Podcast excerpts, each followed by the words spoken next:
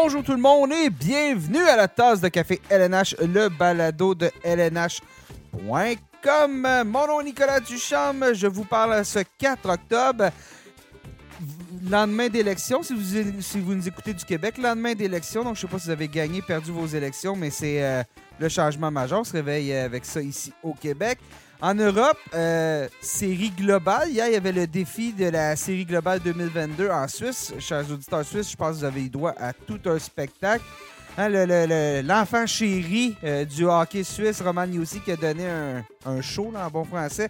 Je pense que pour ceux qui ont vu le match, John Hines a dû un peu euh, être inquiet à quelques reprises parce que Yosi a décidé qu'il jouait au hockey euh, comme à la patinoire, c'est-à-dire patinait partout, en avant, en arrière, a donné tout un spectacle au, euh, Post Finance Arena de Berne, mais euh, le match qui été très serré, ça s'est terminé 4-3 en faveur euh, des Predators contre, contre le, CP Bern. Donc, euh, un beau spectacle. Donc, j'espère que tout le monde a aimé ça du côté suisse. On vous salue.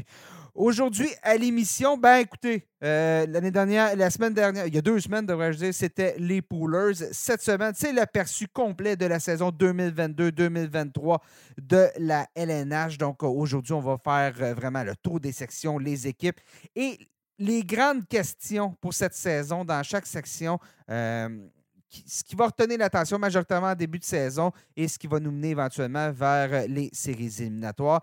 C'est au menu. En plus, on va avoir nos prédictions euh, jusqu'à la Coupe cette année, prédictions de trophées.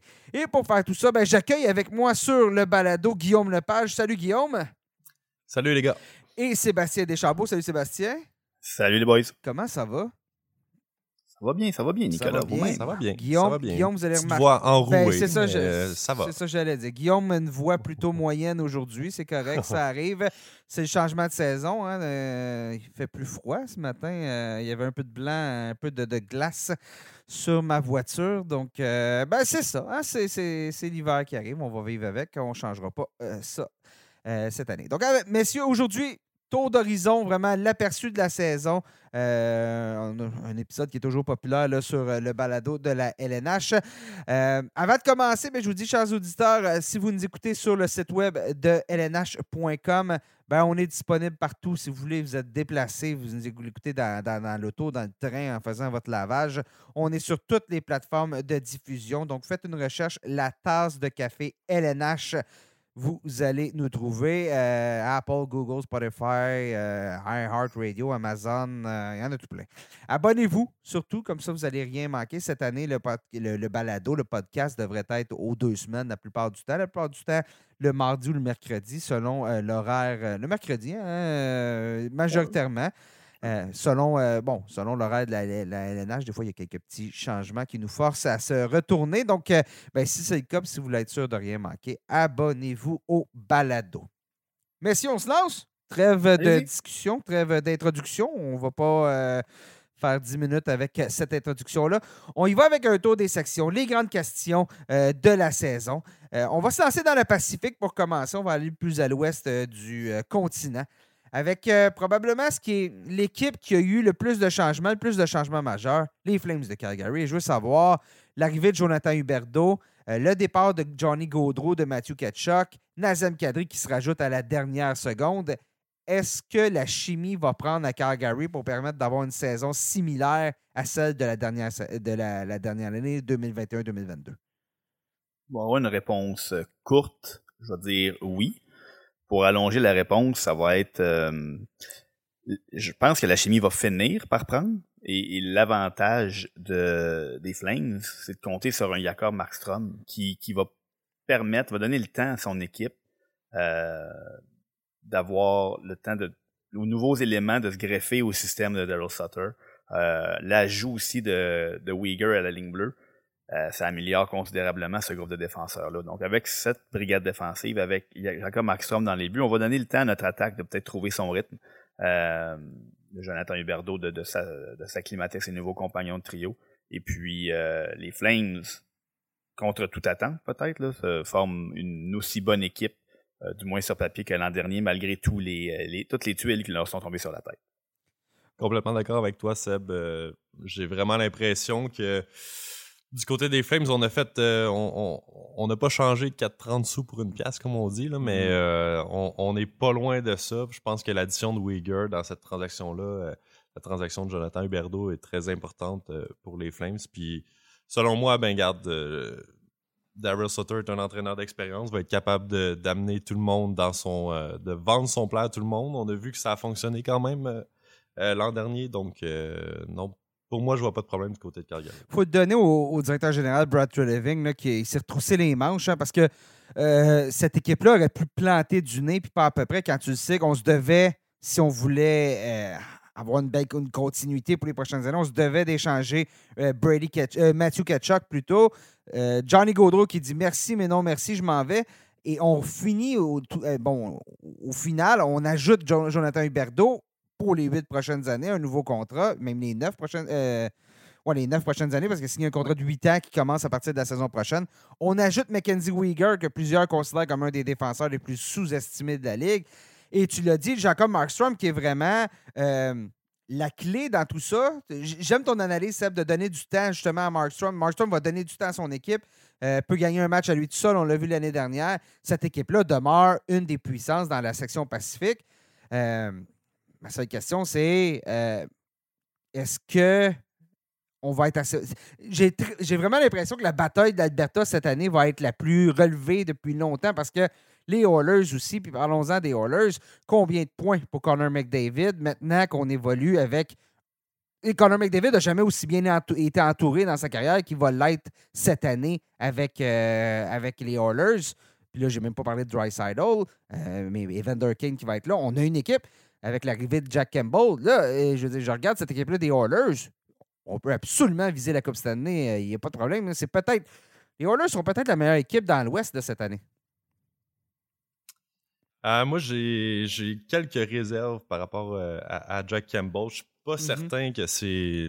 c'est tout le temps le point d'interrogation à Edmonton. Une année, d'une année à l'autre, on se demande si le gardien va faire le travail. Jack Campbell m'a pas convaincu euh, derrière la, brigade des, Maple Leafs, que je considère qu'il était quand même un peu meilleur que ce qu'on a à Edmonton. Euh, du côté d'Edmonton, on sait que c'est du jeu euh, très ouvert. C'est similaire à ce qu'on voit à Toronto, mais j'ai hâte de voir si, Jack Campbell va être capable d'amener cette équipe-là loin en série. mais c'est certain, comme tu le dis, c'est une équipe qui, est en attaque, est, redoutable avec, avec Evan Durkane pendant toute une saison. J'ai hâte de voir si, euh, si ça va faire des, des, flamèches comme on a vu euh, à la fin de la saison dernière. Moi, mon point d'interrogation, c'est pas nécessairement devant le filet, mais plus à la ligne bleue. Mm-hmm. Euh, l'attaque, je pense qu'on s'entend que c'est une des belles attaques de l'Association de l'Ouest et même de la Ligue nationale de hockey en entier. Jack Campbell, je ne le vois pas vraiment faire pire que Mike Smith. Et Mike, et Mike Smith a, a quand même mené son équipe à la finale de l'Ouest l'année dernière. Donc, Jack Campbell, on lui demande surtout d'être cap de, donner sa. D'être correct. D'être correct, exact. Un peu à la Darcy Camper l'an dernier avec l'Avalanche. Mm-hmm. Une fois qu'on a quand même apporté un peu de stabilité derrière tout ça, c'est les jeunes défenseurs de l'équipe. Est-ce qu'il y a Evan Bouchard? Est-ce que euh, Philippe Robert, euh, même Daniel Nurse qui est un jeune vétéran, est-ce qu'ils sont capables d'amener leur jeu à un autre niveau? Euh, Ryan Murray a été apporté en, on sait à quel point c'est un joueur qui peut être fragile, mais c'est un joueur d'expérience qui peut peut-être aider cette équipe-là. Brett Kulak a très bien fait à son arrivée à Edmonton. Donc, je, pense que, comme tu l'as dit, Nick, ça reste une puissance de la Ligue. Euh, mais si elle a un un, talon d'Achille, ça serait la brigade défensive qui a plus de points d'interrogation, à mon avis, que les autres positions. Je trouve, tu sais, euh, les Oilers, puis l'Avalanche, on en reparlera tantôt de l'Avalanche, mais on s'est affronté en séries éliminatoires, puis euh, là, l'Avalanche a perdu des plumes en attaque. C'est peut-être là que ça se balance, où l'attaque des Oilers est maintenant peut-être la plus forte de la LNH, puis euh, du côté de l'Avalanche, c'est le front défensif qui est beaucoup, de beaucoup supérieur à celui des Oilers. Donc, si on a un autre, excusez-moi l'expression, mais un autre clash en séries éliminatoires, c'est là que ça va peut-être être un peu plus égal. Mais je regarde cette équipe-là. Puis, ce que je me dis aussi, c'est que l'arrivée de Jack Campbell, tu sais, ça fait quelques années que c'est. On parle de Mike Smith, on parle de Koskinen. Ça n'a jamais été. Souvent, Mike Smith est blessé. Donc, il n'y a jamais eu une, une stabilité devant le filet. Ça pourrait être le cas cette année chez les Orders. J'ai hâte de voir. Ce qui est sûr, c'est que ça va être du hockey extrêmement intéressant. Euh, on a ajouté justement le, Evander Kane qui va être là pour toute la saison, du papier sablé. C'est une formation qui était intéressante. Euh, Jesse Pudju-Jarvie, encore là, on parlait de joueurs qui pourraient en faire plus. Pudju-Jarvie, c'en est un. Evan Bouchard fait seulement commencer sa carrière qui va être qui devrait lui permettre d'amasser beaucoup de points parce que c'est un joueur qui est très talentueux. On verra bien les Oilers, mais il euh, n'y a pas de doute qu'on en parle. C'est, déjà là, je pense que c'est assez clair dans ce qu'on se dit que ça devrait terminer premier ou deuxième de la section Pacifique dans une lutte avec la bataille de l'Alberta. Les Golden Knights euh, de Vegas, ou euh, appelez-les les infirmeries de Vegas, parce que, oh, que les blessures ont été ont ruiné la dernière saison des, Golden Knights. On a raté les séries éliminatoires en raison du nombre de blessés qu'on avait cette année, lors de la saison plutôt. Cette année, est-ce que, premièrement, on va rester en santé? La réponse, c'est non, parce que déjà, on a eu la réponse. Robin Leonard qui va manquer toute l'année, euh, blessé à la hanche, a été opéré, donc ne devrait pas jouer cette année. Euh, on se retrouve avec, chez les, Golden Knights, une belle attaque, une belle défensive, mais devant le filet, ça va être Logan Thompson, ça va être Laurent Brossois, ça va être Adam Hill. Euh, est-ce que cette équipe-là peut réellement survivre à la perte de Leonard? Ben, quand on regarde, euh, tu l'as dit, Nick, euh, l'attaque, la défensive, c'est une équipe euh, élite, de niveau élite, qu'on pourrait dire, mais devant, devant le filet, ben, Logan Thompson, c'est un, un, gardien qui a quand même seulement 20 matchs d'expérience dans, dans, la Ligue nationale, puis là, on va lui demander de. de, commencer la saison, là. Oui, commencer la mm-hmm. saison, d'être devant le filet pendant combien Est-ce qu'on va lui donner 50 départs? Est-ce qu'on va essayer de, de, se rendre à ce niveau-là? Euh, pour un, gardien, c'est une grosse adaptation, premièrement, de, de jouer dans la Ligue nationale de, façon régulière. Après ça, de passer d'un rôle d'adjoint à un rôle de gardien numéro un, ben ça, c'est une autre adaptation. Puis j'ai l'impression que tout ça vient un peu trop vite là, pour, euh, pour les Golden Knights. Pour Logan Thompson, ça va être tout un défi. Euh, j'ai hâte de voir parce que même du côté de, la masse salariale, euh, même si on parle d'aller chercher de l'aide devant le filet, ben c'est quelque chose qui est très, très difficile. Euh, donc, ça va, être, ça va être à Logan Thompson de relever le défi, mais moi, je pense qu'il est un petit peu trop imposant pour lui. Mais euh, à mon avis, les Golden Knights vont être capables de, compenser un peu par, par la profondeur de leur attaque puis, la, qualité de leur défense. Ouais, puis j'allais juste ajouter, je regarde les statistiques de Logan Thompson. La dernière fois qu'il a joué plus que 45 matchs en une saison, c'était en 2017-2018 quand il était chez les juniors euh, avec uh-huh. les Wheat Kings de Brandon. Par après, bon, il était joué universitaire au Canada, donc 24 matchs. C'est pas. Tu sais, comme tu dis, au niveau conditionnement, au niveau charge de travail, c'est pas vrai que Logan Thompson va pouvoir jouer une saison de 55 matchs. Là. Puis quand je dis l'année dernière, il, y en a seulement 19 dans la LNH aussi. Donc là, c'est pas la même charge de travail dans la Ligue américaine.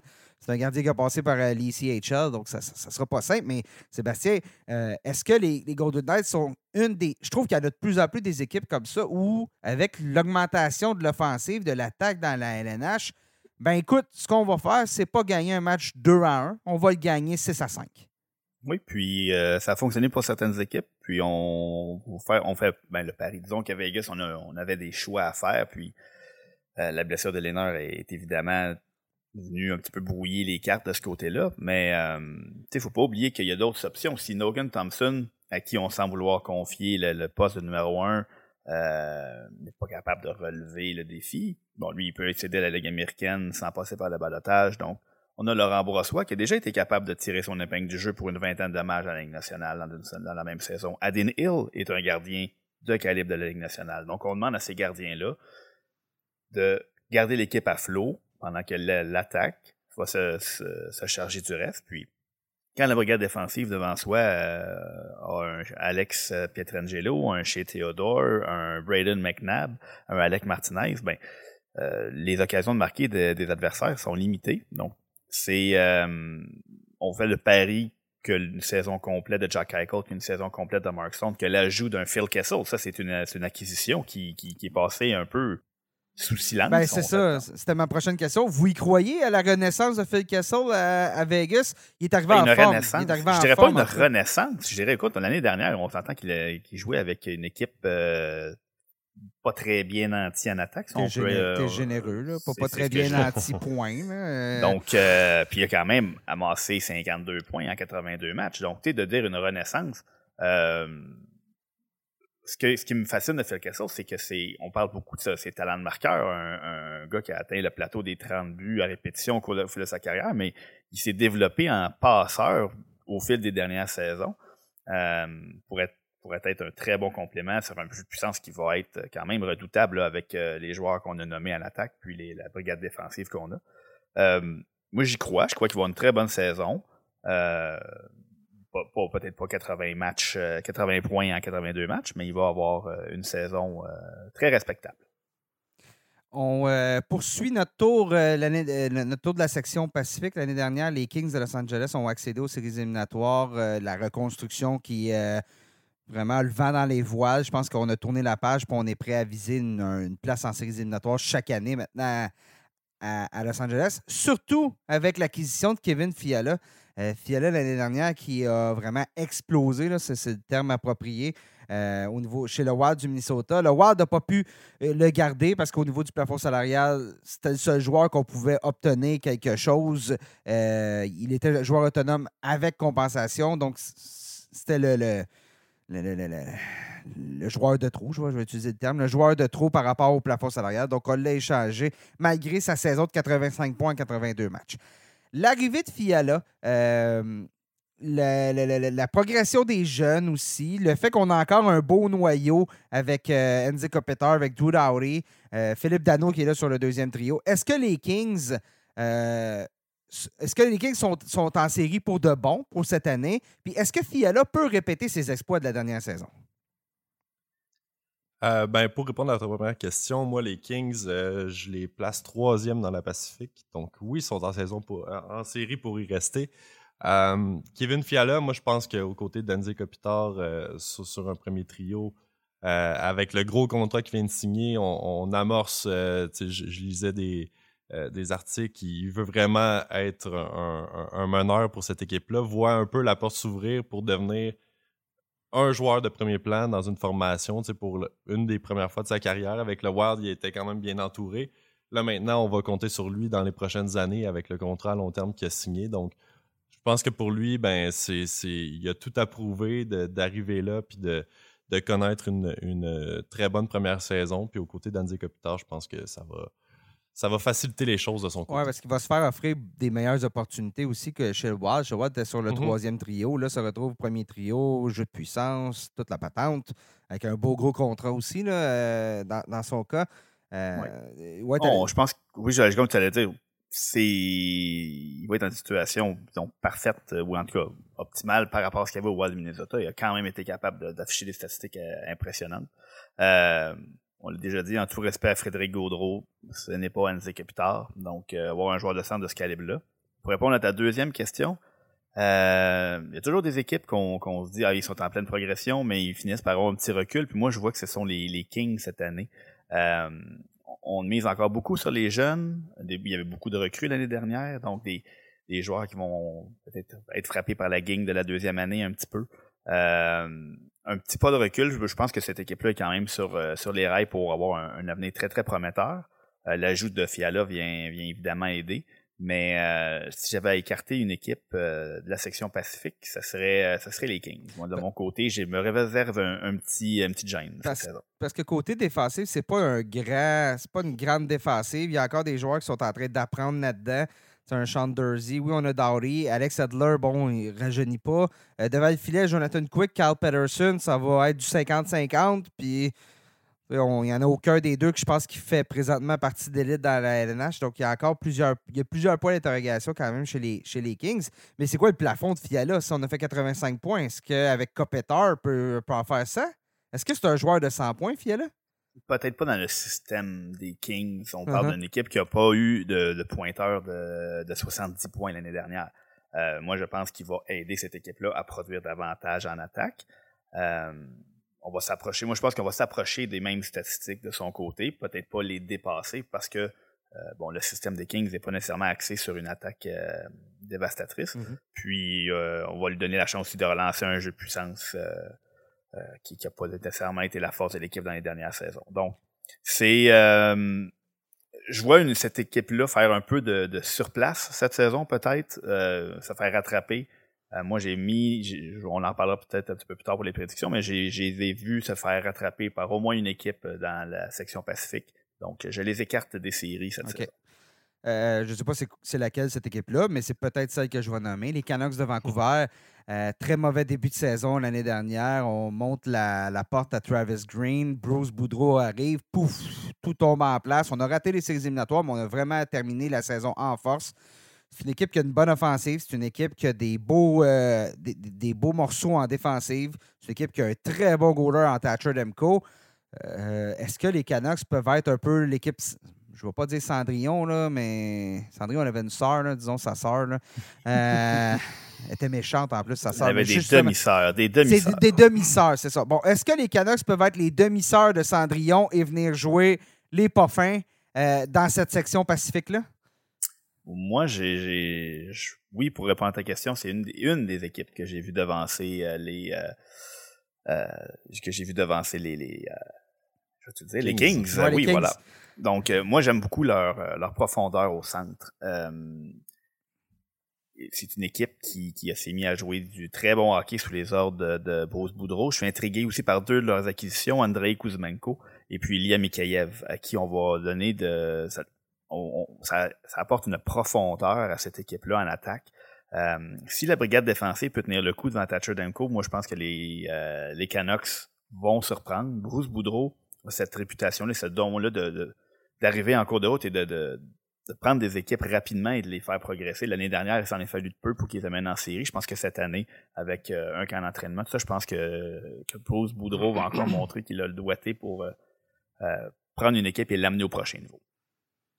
Moi, ce qui m'intrigue du côté des Canucks, c'est vraiment la progression de Thatcher Demko. Mm-hmm. c'est un gardien que je place très haut sur ma liste pour, pour l'obtention du trophée Vizina cette année je pense justement qu'avec le, système de Bruce Boudreau, avec la progression de la, de, la, brigade un peu des, des, Canucks, je pense que Thatcher Demko peut réaliser de grandes choses cette saison. Puis c'est peut-être euh, peut-être la, carte que les Canucks sont dans leur manche là, qui va peut-être leur permettre justement de devancer une équipe comme les Kings puis de, de se faufiler en série parce que on le sait, un bon, un bon gardien peut faire toute la différence dans, dans, une course aussi. Ouais, je me souviens l'année dernière, quand Boudreau est arrivé, je pense que Demko a signé 10 victoires en 11 matchs, dans, mhm. ses 11 premiers matchs. Euh, ça va être à surveiller. Donc, euh, les Canucks, peut-être. Hein, je pense que c'est le constat qu'on en fait, un beau gros peut-être. On passe à la section, centrale. Euh, parlons des champions de la Coupe Stanley, l'Avalanche du Colorado. Euh, une équipe qui va avoir un visage quand même différent. Les pertes de Kadri, euh, Nazem Kadri, euh, Darcy Kemper devant le filet, André Burakovsky en attaque. Est-ce que cette équipe de l'Avalanche-là, elle est aussi bonne ou moins bonne? Je dirais pas plus bonne parce que j'en doute, là, mais aussi bonne que l'année dernière? Juste avec les noms que tu as nommés, on peut pas dire oui. Mm-hmm. on n'a pas remplacé Nazem Kadri qui a eu une saison magique l'année dernière, donc il aurait fallu demander à Nazem Kadri de, connaître encore la meilleure saison de sa carrière à l'âge où il était rendu. Euh, c'était déjà un gros mandat à Nazem Kadri de répéter l'exploit. Et là, il est plus là et on l'a pas remplacé. Donc, il faut aller voir à l'interne. Euh, JT Comfort, euh, Evan Rodriguez, est-ce que ça va être Alex Newhook? Est-ce qu'on pense qu'il est prêt à pivoter le deuxième trio? Euh, André Burakowski est un membre intégral des, du top 6 de l'Avalanche, donc c'est un autre trou dans les deux premiers trios on a, on, a d'excellents joueurs qui reviennent. Kelsey Camper n'a pas, pas fait gagner la Coupe Stanley au, à l'Avalanche l'année dernière. C'est pas lui qui était le. Je pense pas qu'il a été sur beaucoup non. de bulletins de vote pour le, le Connie Smith. mais il a fait le travail. Et là, on prend le pari que ça va être Alexander Georgiev et Pavel François qui vont être capables de faire le travail. Deux gardiens qui n'ont jamais occupé le rôle de numéro un sur une longue période. Euh, deux gardiens capables, mais c'est un autre point d'interrogation. Il y a beaucoup de points d'interrogation. je pense que le seul point d'interrogation où il n'y en a pas, excuse, le point d'interrogation, c'est la ligne bleue, comme tu en as glissé un mot tout à l'heure. Ça va être une brigade défensive fantastique. Le reste à voir si on va sacrifier peut-être des éléments parce qu'on a tellement de profondeur. C'est incroyable. On regarde le top, euh, top 4 de cette équipe-là avec Kel McCarr, Samuel Girard, Josh Manson, Devin Taze puis Bowen Byram. On est rendu à 5. Rajoute Eric Johnson. Je veux dire, Eric Johnson serait un défenseur top 4 dans beaucoup d'équipes.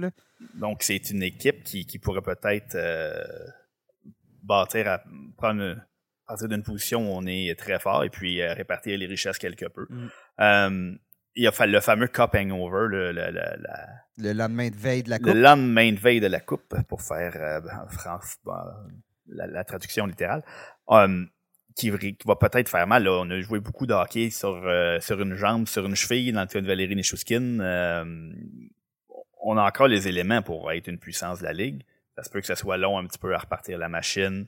Euh, et on a plusieurs questions qui demeurent sans réponse à l'approche de la saison régulière. point d'interrogation, je pense que c'est ce qui définit le plus l'avalanche cette année. Je regarde les. Je regarde l'attaque présentement avec en plus avec Landeskog qui est blessé, on verra bien, mais bon, commence à accumuler les blessures. Un peu Landeskog, c'est pareil pour McKinnon, euh, qui manque tout le temps, une quinzaine de matchs par année, très souvent. Je regarde, c'est le festival du point d'interrogation, en plus chez les gardiens. Euh, ça se peut que tout tombe en place, mais est-ce que Arturi Lekonen va jouer comme il a joué en fin de saison? C'est un joueur qui n'a jamais été placé dans ce rôle-là. Même chose pour Nishushkin, même ça. Euh, Comfort, Newhook est-il prêt pour un poste de deuxième centre? Il y a énormément de points d'interrogation. Puis euh, ça se peut que tout à la place chez l'Avalanche, mais ça se peut que non aussi. C'est là que, quand on met en perspective, mettons, l'exploit que le Lightning a réussi à, accomplir, de garder le noyau, puis de. Tu sais, le Lightning, année après année, on regardait la formation, puis on se disait, bon, ben, il y a encore une chance cette année. Puis là, on, regarde la formation de l'Avalanche, puis j'en viens au même constat que vous, il y a beaucoup de points d'interrogation, puis il y a eu beaucoup de changements, tu sais, dans euh, pendant la saison morte. Fait c'est là qu'on réalise un peu à quel point le Lightning a été. Euh, ben, en fait, l'état majeur du Lightning a bien placé ses pions euh, pour, euh, pour bâtir ça. L'Avalanche disait avant le début de, la finale qu'il voulait amorcer une dynastie. Hmm, force d'admettre après, après une conquête qu'on est déjà en train de se poser des questions. Parce que la, ah, j'allais dire, parce que la fenêtre, ça faisait, un bout que la fenêtre était ouverte, ouverte là, chez l'Avalanche. Donc, tu sais, on est, on est arrivé, on a gagné la coupe à la fin peut-être de cette ouverture de fenêtre-là. Elle était peut-être demi-ouvert. Demi tu sais, quand tu veux juste une petite brise. Pas, pas beaucoup, mais une petite brise. Euh, ben, c'est ça, peut-être que ça va briser. Ah, ah. Chez l'Avalanche cette année, je suis désolé, je m'excuse tout le monde, mais oui, effectivement. Donc, euh, c'est ce qu'on ben, semble déceler. Là. Mais oui, il y a des points d'interrogation, mais une équipe qui mise sur euh, McKinnon, Rantanen, Nageskog, Kale McCarr reste une puissance de la ligue. Faut pas, je pense pas qu'ils sont en danger de rater les séries, c'est pas ça que je veux dire. Je pense que c'est, on, le pense tous là, qu'ils vont, qu'ils mm-hmm. vont avoir une chance de défendre leur titre. Par contre, c'est pas, on a vu des, comme Guillaume m'a dit, on a vu des noyaux être plus euh, être, gardé plus intact après une conquête que celui de, de, l'Avalanche. Je pense qu'on va devoir être créatif au niveau des transactions là, chez, euh, chez l'Avalanche. Puis Sébastien, tu l'as dit, là, probablement affaiblir un peu notre défensive pour renforcer notre, notre attaque. On poursuit dans la section centrale. Euh, le Wild du Minnesota l'année dernière a fait une puis cet été, à vrai dire, a décidé que c'était terminé pour Cam Talbot. On l'a échangé chez les sénateurs d'Ottawa et on laisse le tapis rouge à Marc-André Fleury. Bon, Marc-André Fleury, 37 euh, ans, 38 ans, tourne autour de ça. Je crois, s'il n'a pas le 37, bon, va, va avoir 38 en novembre. Bon, va avoir 38 pendant la majorité de la saison. Euh, rajeunit pas. Ses statistiques aussi, bon, il y a des hauts et des bas. L'année dernière, ça n'a pas fonctionné en séries éliminatoires. A été remplacé par, euh, par Talbot euh, pour euh, le dernier match de la série contre. c'était contre les Blues.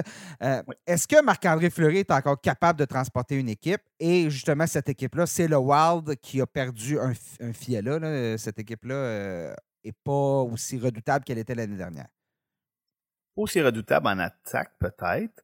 Euh, honnêtement, il faut, faut, faut voir regarder là, euh, les, discussions pour les, euh, les, directeurs généraux de l'année. On regarde toujours les équipes qui se rendent très loin en série. Là, Bill Guérin a pris des décisions osées et là est aux prises avec les répercussions de ces décisions-là. Je parle des rachats de contrats de Zach Paris et Ryan Souter.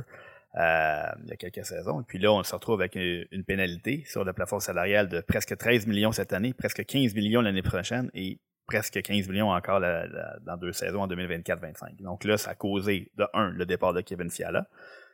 Mais on regarde, c'est quand même une équipe qui est bâtie pour se battre. Euh, des très bons, du très bon repêchage, du très bon développement. On pense à un Matthew Boldy. Euh, on a sous la main un Tyson Jones qui peut, qui peut surprendre encore, qui, qui, qui, était un exploit très prometteur, j'ai seulement 24 ans. Euh, on va probablement passer cette saison par euh, la progression de Marco Rossi, c'est vraiment le, Je pense que c'est la clé, selon moi, dans l'attaque du Wild. Si Marco aussi est capable de s'implanter sur l'un des deux premiers trios du Wild, on va avoir une équipe qui va pas avoir besoin que Marc-André Fleury transporte l'équipe. Parce que la brigade défensive, on a parlé de celle de l'Avalanche, celle du Wild n'est pas piquée des verres du tout. Non, puis stable. C'est des joueurs qui sont stables. Qui ont fait... Il n'y a pas de pari à part peut-être Callan Addison, bon, son développement, on verra bien, mais il n'y a pas de Tu sais exactement à quoi t'attendre d'un Spurgeon, d'un Dumba, d'un Brodin, Middleton, c'est fièrement défensif. Est-ce Goligoski qui va toujours chercher son presque 30 points aussi?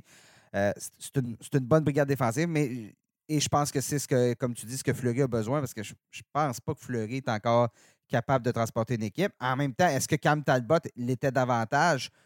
Je pas prêt à dire ça non plus. Puis la réalité, c'est qu'il il le faisait quand même bien jusqu'à temps que Fleury arrive. Donc, euh, je ne suis, pas prêt à dire que ça a été une amélioration. On parle de deux, bon, deux gardiens vétérans. Là, donc. chez le Wild, mais quand même, et on en reviendra aux prédictions. Mais bon, il y a des. Il y a des c'est une équipe qui s'est affaiblie offensivement, mais bon, si Fleury peut faire le travail, probablement qu'on va se battre pour une place en série.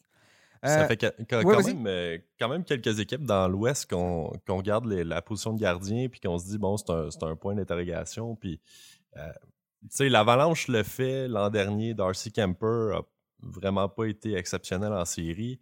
les Oilers ont atteint la finale de l'Ouest avec Mike Smith qui, n'était pas étincelant non plus. Donc, est-ce que les équipes regardent ça et se disent, ben garde, je pense qu'avec un Marc-André Fleury qui est peut-être pas 100% de, ses moyens. Rendu à 38 ans, c'est certain qu'on va voir une, certaine régression dans son jeu, mais je pense que euh, des, équipes qu'on a nommées, comparativement à l'Avalanche, je pense que le Wild est en mm-hmm. meilleure posture devant le filet avec un Marc-André Fleury à 38 ans euh, qu'un Alexander Georgiev qui n'a jamais occupé ce poste-là. Puis j'aime quand même la transaction euh, où on est allé chercher Philippe Gustafsson, qu'on voyait quand même comme un gardien d'avenir à Ottawa, qui va peut-être pouvoir euh, prendre, prendre lentement, mais sûrement sa place euh, dans la formation du Wild. Ce qui est intéressant dans la section centrale, c'est que les meilleurs gardiens sont, sont à mon avis, du moins, dans les équipes qui ont fini 4e, 5e et 6e l'année dernière. Donc, Jake Ottinger, UC Saros et euh, Connor Hellebuck. Donc, mm-hmm.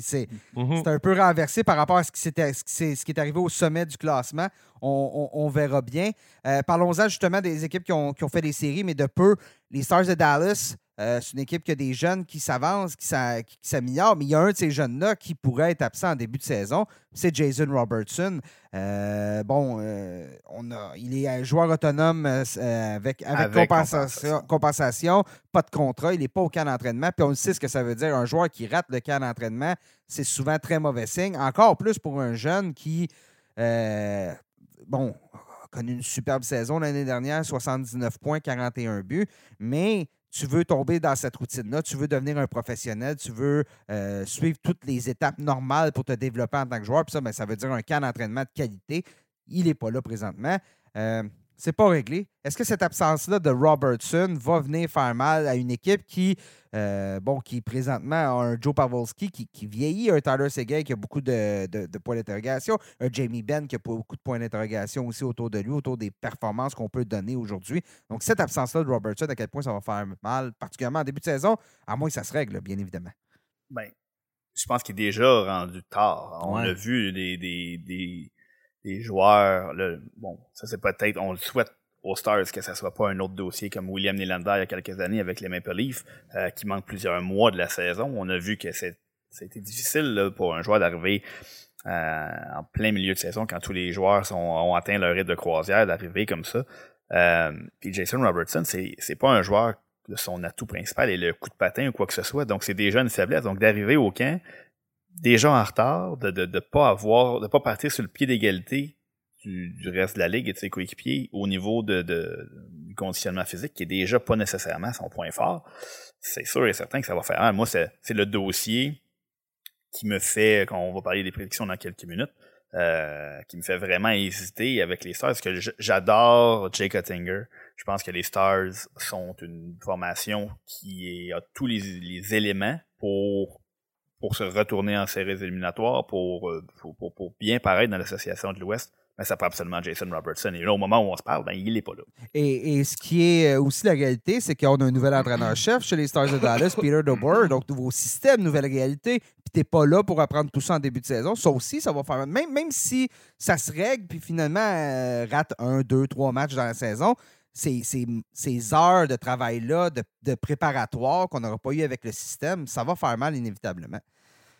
Ouais, honnêtement, je pense que les, les Stars, on a parlé de William Nylander, euh, contrairement aux, Leafs à l'époque, les Stars peuvent pas vraiment se permettre d'attendre encore plus longtemps avant de mettre euh, Robertson sous contrat parce que c'est la pierre angulaire de cette équipe-là, puis c'est celui qui va, euh, dont la progression va peut-être monte, ça, ça, va se répercuter sur les résultats de, l'équipe en saison. Ça va être lui qui va avoir le plus gros impact. Donc, euh, si je suis le, directeur général des Stars, euh, je, regarde les, les, dates euh, passées sur, le calendrier puis je me dépêche à, le mettre sous contrat parce que, comme vous dites, c'est mm. le plus tôt il va arriver, le, mieux ça va être pour les Stars. Moi, de mon côté, là, quand je regarde la, formation des Stars, il y a un joueur qui qui pourrait changer la donne presque à lui seul. Moi, c'est je regarde Miro Iskanen. ce joueur-là, mm-hmm. là, je m'attends à une explosion, une éclosion. Euh, le départ de John Klingberg va, le placer au centre de, toute la stratégie défensive des, Stars. Donc, euh, c'est un, joueur qui, à lui seul, peut changer la donne, mais il ne pourra pas le faire indéfiniment. Euh, ça va y prendre de l'aide. Un Jason Robertson est essentiel euh, aux Stars présentement. Ouais, en plus, Ice Cannon, on parle de le faire jouer de son côté naturel à gauche qu'il ne faisait pas l'année dernière. Donc, juste ça, ça pourrait être un point euh, d'amélioration incroyable. Donc, on, verra bien. J'ai parlé de changement d'entraîneur à Dallas. Ben, celui qui dirigeait l'équipe, Rick Bonus, il est dorénavant chez les Jets de Winnipeg. Jets qui ont euh, retiré le titre de capitaine à Blake Wheeler. Euh, c'est une équipe qui semblait avoir tous les atouts pour euh, être une, bonne équipe de la LNH il y a quelques années. Puis on fait du surplace, puis on perd du temps, puis la fenêtre se ferme. Est-ce que l'arrivée de Bonus peut arrêter la glissade des Jets? Bon, la réponse courte est non. cette équipe-là, si Cole Perfetti de, de réalise pas une saison magique, euh, on n'a pas amélioré une équipe qui était une équipe de milieu de peloton. Euh, donc, je vois pas comment, et, on parle d'un noyau quand même, bon, je veux pas être trop vieillissant, à part Blake Wheeler, euh, c'est, pas une vieille équipe, mais c'est un, noyau qui était déjà arrivé presque à maturité. Un Carl Connors, il, est dans les plus belles années de sa carrière. Mark Scheifele est je pense qu'on a vu le maximum qu'il était capable de nous donner. Un Nicolas Hillers, un Pierre-Luc Dubois. On arrive à maturité, mais on n'a pas apporté de changement à un noyau qui est arrivé à court l'année dernière. Il euh, faut voir que Connor Lebock vole des matchs à répétition pour que cette équipe-là euh, soit sérieusement dans la course aux séries parce que euh, moi, je les vois pas devancer les équipes qui étaient devant, devant eux l'année dernière. Surtout dans une section centrale qui est assez, assez relevée. Euh, on n'en a pas parlé, mais les Predators de Nashville, ben, j'en ai parlé tantôt avec la, série globale, mais je regarde cette équipe-là. On a ajouté Ryan McDonough. On a un des meilleurs euh, défenseurs de la NH en Roman Newsy. On a plusieurs joueurs qui ont connu des, années. leur, meilleure, leur année en carrière l'année dernière. Euh, je veux juste vous entendre. Vous en pensez quoi des, des Predators? Est-ce que cette équipe-là euh, peut surprendre avec les ajouts, avec l'ajout de Niederreiter, Tomasino qui va euh, progresser, bonne défensive. Vous en pensez quoi des Predators?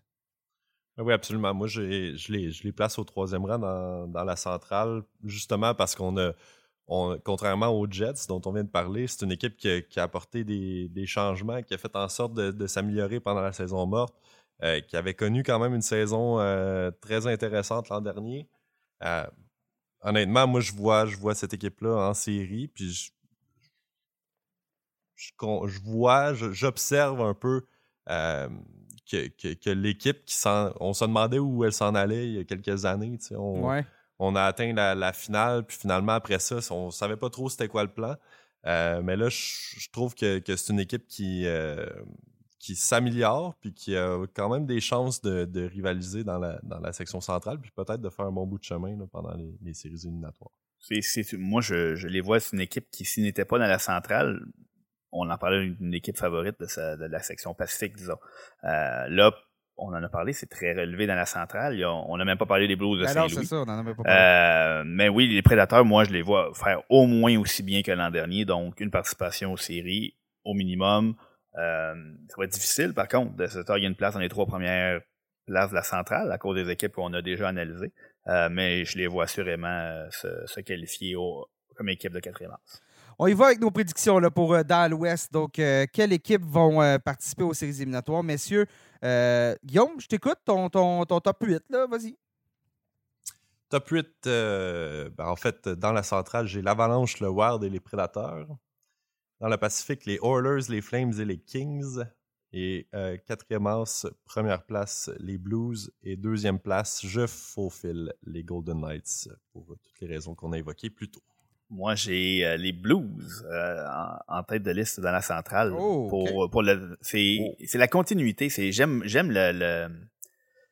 Puis là, on vient d'apprendre que Scott Perunovic euh, va s'absenter pour une longue période. C'est malheureux, mais on a quand même une, une très belle formation. Faut pas oublier, les Blues ont éliminé le Wild du Minnesota l'année dernière. C'est buté à l'avalanche. Mais cette équipe-là a une très belle stabilité. Euh, je, les vois être l'équipe qui va pas manquer son début de saison. Donc, je, les vois prendre une certaine avance, puis la maintenir devant l'Avalanche, puis le Wild. Dans la Pacifique, j'ai placé les Flames en tête devant les Oilers et euh, je me risque à mettre les Golden Knights en troisième place. Euh, je pense que le, la situation devant le filet sera assez, disons, je ne veux pas dire solide, mais je vais être. Ça va être correct, c'est ça, correct. Exact. Pour leur permettre de se faufiler dans une section pacifique un petit peu plus faible. Et quatrième house, j'ai les Prédateurs en première place de quatrième house. Et si Jason Robertson avait déjà un contrat en poche, j'aurais mis les Stars, mais euh, je me ferais faufiler les Canucks pour les raisons que j'ai nommées tantôt. OK, OK, je vous écoute. Euh, euh, dans mon cas, je vais garder l'avalanche. Je pense que oui, il y a plusieurs points d'interrogation, mais il y a certaines réponses qui vont être positives. Alors, je garde l'avalanche premier, mais avec beaucoup moins d'avance que l'année dernière dans la centrale. Suivi des Blues, pour ce que tu as dit, Sébastien, je suis très d'accord. Et là, je, brasse un peu, comme tu dis, avec euh, Robertson et tout ça, mais je vais mettre, euh, je vais mettre les Predators de Nashville troisième et je vais garder les Stars euh, quatrième dans la centrale. ce sera mon équipe repêchée. et dans la Pacifique, ben, les Oilers pour l'ensemble de leur œuvre, suivi de Calgary. Par la suite, Vegas. J'avais Vegas premier, c'était avant bon, la perte de Leonard, mais au début de la saison, parce que je me dis que c'est impossible que cette équipe-là va avoir autant de blessés cette année que l'année dernière. On va avoir Jack Eichel toute la saison. Euh, Vegas va quand même être là. Donc, euh, je, les ai, je les ai mis troisième en raison de la perte de Leonard. Et je vais garder les Kings en séries éliminatoires, mais c'est pas l'envie de mettre les Canucks en série qui, qui, me, qui me manque. Tout comme le Wild, ça va être très serré. Donc, Nick, c'est ça, tu mets le Wild en dehors des séries, si je, comprends bien. C'est ça. Oui. C'est audacieux. Je suis audacieux. Je, suis d'accord, c'est audacieux, mais euh, il y, a, beaucoup de choses qui ont bien aidé hein, chez, les, chez le Wild l'an passé, un Zuccarello, tout ça. Euh, je me garde cette gêne-là, on verra bien, mais ça, va être très serré. Je veux dire, là, on va avoir des courses. Si c'était réglé, vous vous souvenez, l'année dernière, c'était réglé assez rapidement, merci, dans l'Est. Dans l'Ouest, c'était pas le cas, ça va être pareil cette année là, dans l'Ouest. On euh, change, on s'en vient dans, de l'autre côté du continent avec la section métropolitaine. Messieurs, est-ce l'année des Hurricanes de la Caroline? Euh, cette équipe-là pousse chaque année, dirigée par un entraîneur qui est un excellent motivateur en Rod Brindamo. On a un gardien qui fait le travail. C'est pas le meilleur de la Ligue nationale de hockey, mais il, fait exactement ce à quoi on lui demande, Frédéric Anderson. Puis s'il n'avait pas été blessé en séries éliminatoires, peut-être que cette équipe-là aurait pu aller encore plus loin. On se souvient, c'est Tiranta qui avait pris euh, la relève. Cette équipe-là, les Hurricanes, est-ce que, même si on a perdu quelques éléments, est-ce qu'elle peut se rendre jusqu'au bout? Hmm, encore, tu, te poses des questions euh, à, réponse courte, ça va oui. Euh, et, la réponse longue est oui aussi, parce que c'est cette équipe-là est, Je suis pas sûr de ce que tu me dis. Moi non plus. Mais en fait, ce que je dis, c'est que oui, la réponse, oui, ils peuvent aller jusqu'au bout. Et oui, parce que ça fait longtemps qu'ils prouvent qu'ils peuvent aller jusqu'au bout. Euh, est-ce que c'est leur année? On, en reparlera quand on va parler de nos prédictions de finale, mm-hmm. mais euh, cette équipe-là, moi, je vois, euh, comme tu as parlé, Rod Brenamour a, son noyau depuis déjà plusieurs saisons. Il est rodé, son noyau. La brigade défensive euh, exceptionnel, très, très sous-estimé, on dirait. L'ajout de Brent Burns qui remplace Tony D'Angelo, on n'a pas perdu de ce côté-là. Et là, ajouter à ça, quelque part dans la saison, un franc-tireur de la trempe de Max Pacioretty qui va, qui va faire... Euh, ça reste comme une acquisition de, date limite des transactions. on l'a acquis pendant l'été, mais il va arriver en cours de route. Et là, on parle d'un véritable joueur de, de, de premier plan qui est capable de remplir le filet avec une attaque qui est déjà très bien nantie. Mais moi, les deux noms que, que je retiens, c'est Seth Jarvis et puis Martin Nekash. Je pense que c'est deux joueurs qu'on va qu'on va voir exploser cette saison. Euh, et il y a un seul point d'interrogation. Puis je vais peut-être. Euh, on, on, je vais vous laisser en parler, mais. Euh, je sais où tu nous amènes. Je te vois venir. Je te vois venir à 100 000 à l'heure. Donc, si ce point d'interrogation-là devient euh, une, une, force, ben, cette équipe-là, ça va être très difficile à arrêter. Je t'écoute, Guillaume. Parle-moi d'Yasperi Kotkanemi, s'il te plaît. Ah, exactement. Hein, on, on, on le connaît bien. très subtil là-dessus. Non, non, non. Euh, écoute, là. Ça, s'appelle mettre la table. Ouais, ouais non, exactement. La, mais... la, passe était sur le tape. Hein? Non, c'est ça. Ben, je, suis d'accord avec tout ce que Seb a dit. Je pense que euh, c'est une équipe qui a très, très peu de faiblesses. Euh, mais vraiment, c'est ça. Si ton deuxième centre est un Yesperi Kotkaniemi, un jeune qui est en progression, qui connaît une, une bonne saison offensive, parfait. Si ton deuxième centre est Jordan Stall, au niveau offensif, ça peut faire mal, euh, ça peut faire mal euh, aux Hurricanes. Et, si c'est Paul Stachny? Ça se pourrait, là. Ça police une police d'assurance. C'est une police d'assurance. C'est ça, mais, mais le, le, plan A, je pense, les Hurricanes espèrent vraiment que Kotkaniemi connaisse une explosion, comme Seb disait, à la hauteur de ce qu'un Jarvis, un Nekash va, va, va, connaître euh, cette année. Euh, mais pour l'instant, en, match préparatoire, c'est concluant. On voit des, belles choses de, de Kotkaniemi. Est-ce que ça va se transposer en saison régulière? Est-ce que euh, au, niveau de son attitude, au niveau de, euh, sa force physique, on se souvient à Montréal, c'était pas, pas celui qui gagnait le plus de batailles, qui, était capable de, se démarquer au, au niveau des, des, batailles à un contre un. Donc, euh, est-ce qu'il a progressé dans tous ces aspects-là? Puis est-ce qu'il va transposer ça en saison? C'est un, gros point d'interrogation. Puis si c'est positif du côté des Hurricanes, ben je vois pas pourquoi cette équipe-là pourrait pas, euh, pourrait pas aller jusqu'au bout. C'est clair que si Kotkaniemi est capable de livrer un 50 points, et du jeu solide. Là. Euh, mm-hmm. Cette équipe-là, oui, justement, a tellement d'éléments, avec Pacioretty qui se rajoutent, vont être dangereux. Il n'y a pas du tout le même profil qu'un Vincent Trocek qui va être appelé à Non, pas du tout. Pas du tout. Mais, mais bon, on a d'autres éléments hein, qui, qui, qui, pour l'entourer, pour le placer dans une position gagnante. Donc, euh, c'est le, le point d'interrogation, à mon avis. Parlons-en de Vincent Trocek qui est rendu chez les Rangers de New York. Parlons de, de cette équipe qui a fait un beau bout de chemin l'année dernière en séries éliminatoires. La reconstruction plus que terminée. Là. écoute, ça aurait été euh, une rénovation courte. Je pense que c'est le terme qu'on va utiliser. Les anges de la rénovation n'auraient pas fait mieux à l'époque. Non, non, c'est ça, c'est ça, exactement. Euh, ma question pour vous et pour les Rangers, est-ce que Igor Chesterkin a supplanté Andrei Vasilevski à titre de meilleur gardien? Je sais qu'il a gagné le Vizina, Chesterkin, mais ça, c'est sur une saison.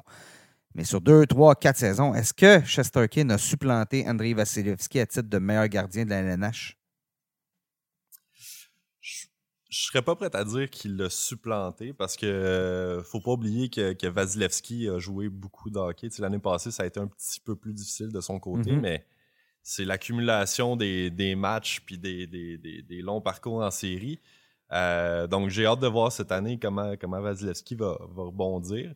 Euh, c'est pour ça que je suis pas prêt à dire qu'il a supplanté, mais si Chesterkin n'a pas, pas rattrapé Vasilevski, euh, il est vraiment pas loin derrière parce que c'est un gardien qui est en constante progression puis que je suis convaincu qu'il peut accomplir de, belles choses cette saison. Puis moi, ce que j'ai beaucoup aimé, c'est qu'on l'a épaulé avec un vétéran euh, Yaroslav Alak dans le rôle qu'il va avoir de protéger euh, Vasilevski, euh, Vasilevski, désolé, Chesterkin. Euh, et, dans la bonne chaise, il l'a déjà fait par le passé. Il va, euh, il va pouvoir donner des bonnes journées de congé à Chesterkin euh, quand il va en avoir de besoin. l'épauler comme un bon vétéran, puis l'équipe.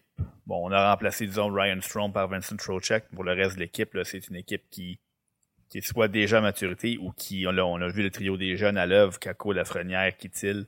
Si jamais ça fonctionne pas, Vincent Trocek, Kittil a montré qu'il était pas très loin de pouvoir s'acquitter euh, d'un rôle dans le top 6. Donc, c'est, euh, je pense que c'est une équipe qui va, euh, qui va être redoutable encore une fois cette année, le Rangers. Ouais, j'ai hâte de voir aussi. Puis la progression des jeunes. On a ramené Kravtsov, Samuel Blais, va falloir voir comment on va l'utiliser. À droite, il y a plusieurs questions, mais la, la, la, la, situation à droite est compensée par les excellentes situations à gauche puis au centre. Donc, c'est un peu c'est un peu là que s'il y a de la stabilité qui s'installe à droite pour réussir à avoir quelqu'un qui fait le travail sur le premier et sur le deuxième trio, déjà là, cette équipe-là va faire un bon géant. Donc, euh, vont être à, surveiller, il n'y a pas de doute, là, les, Rangers.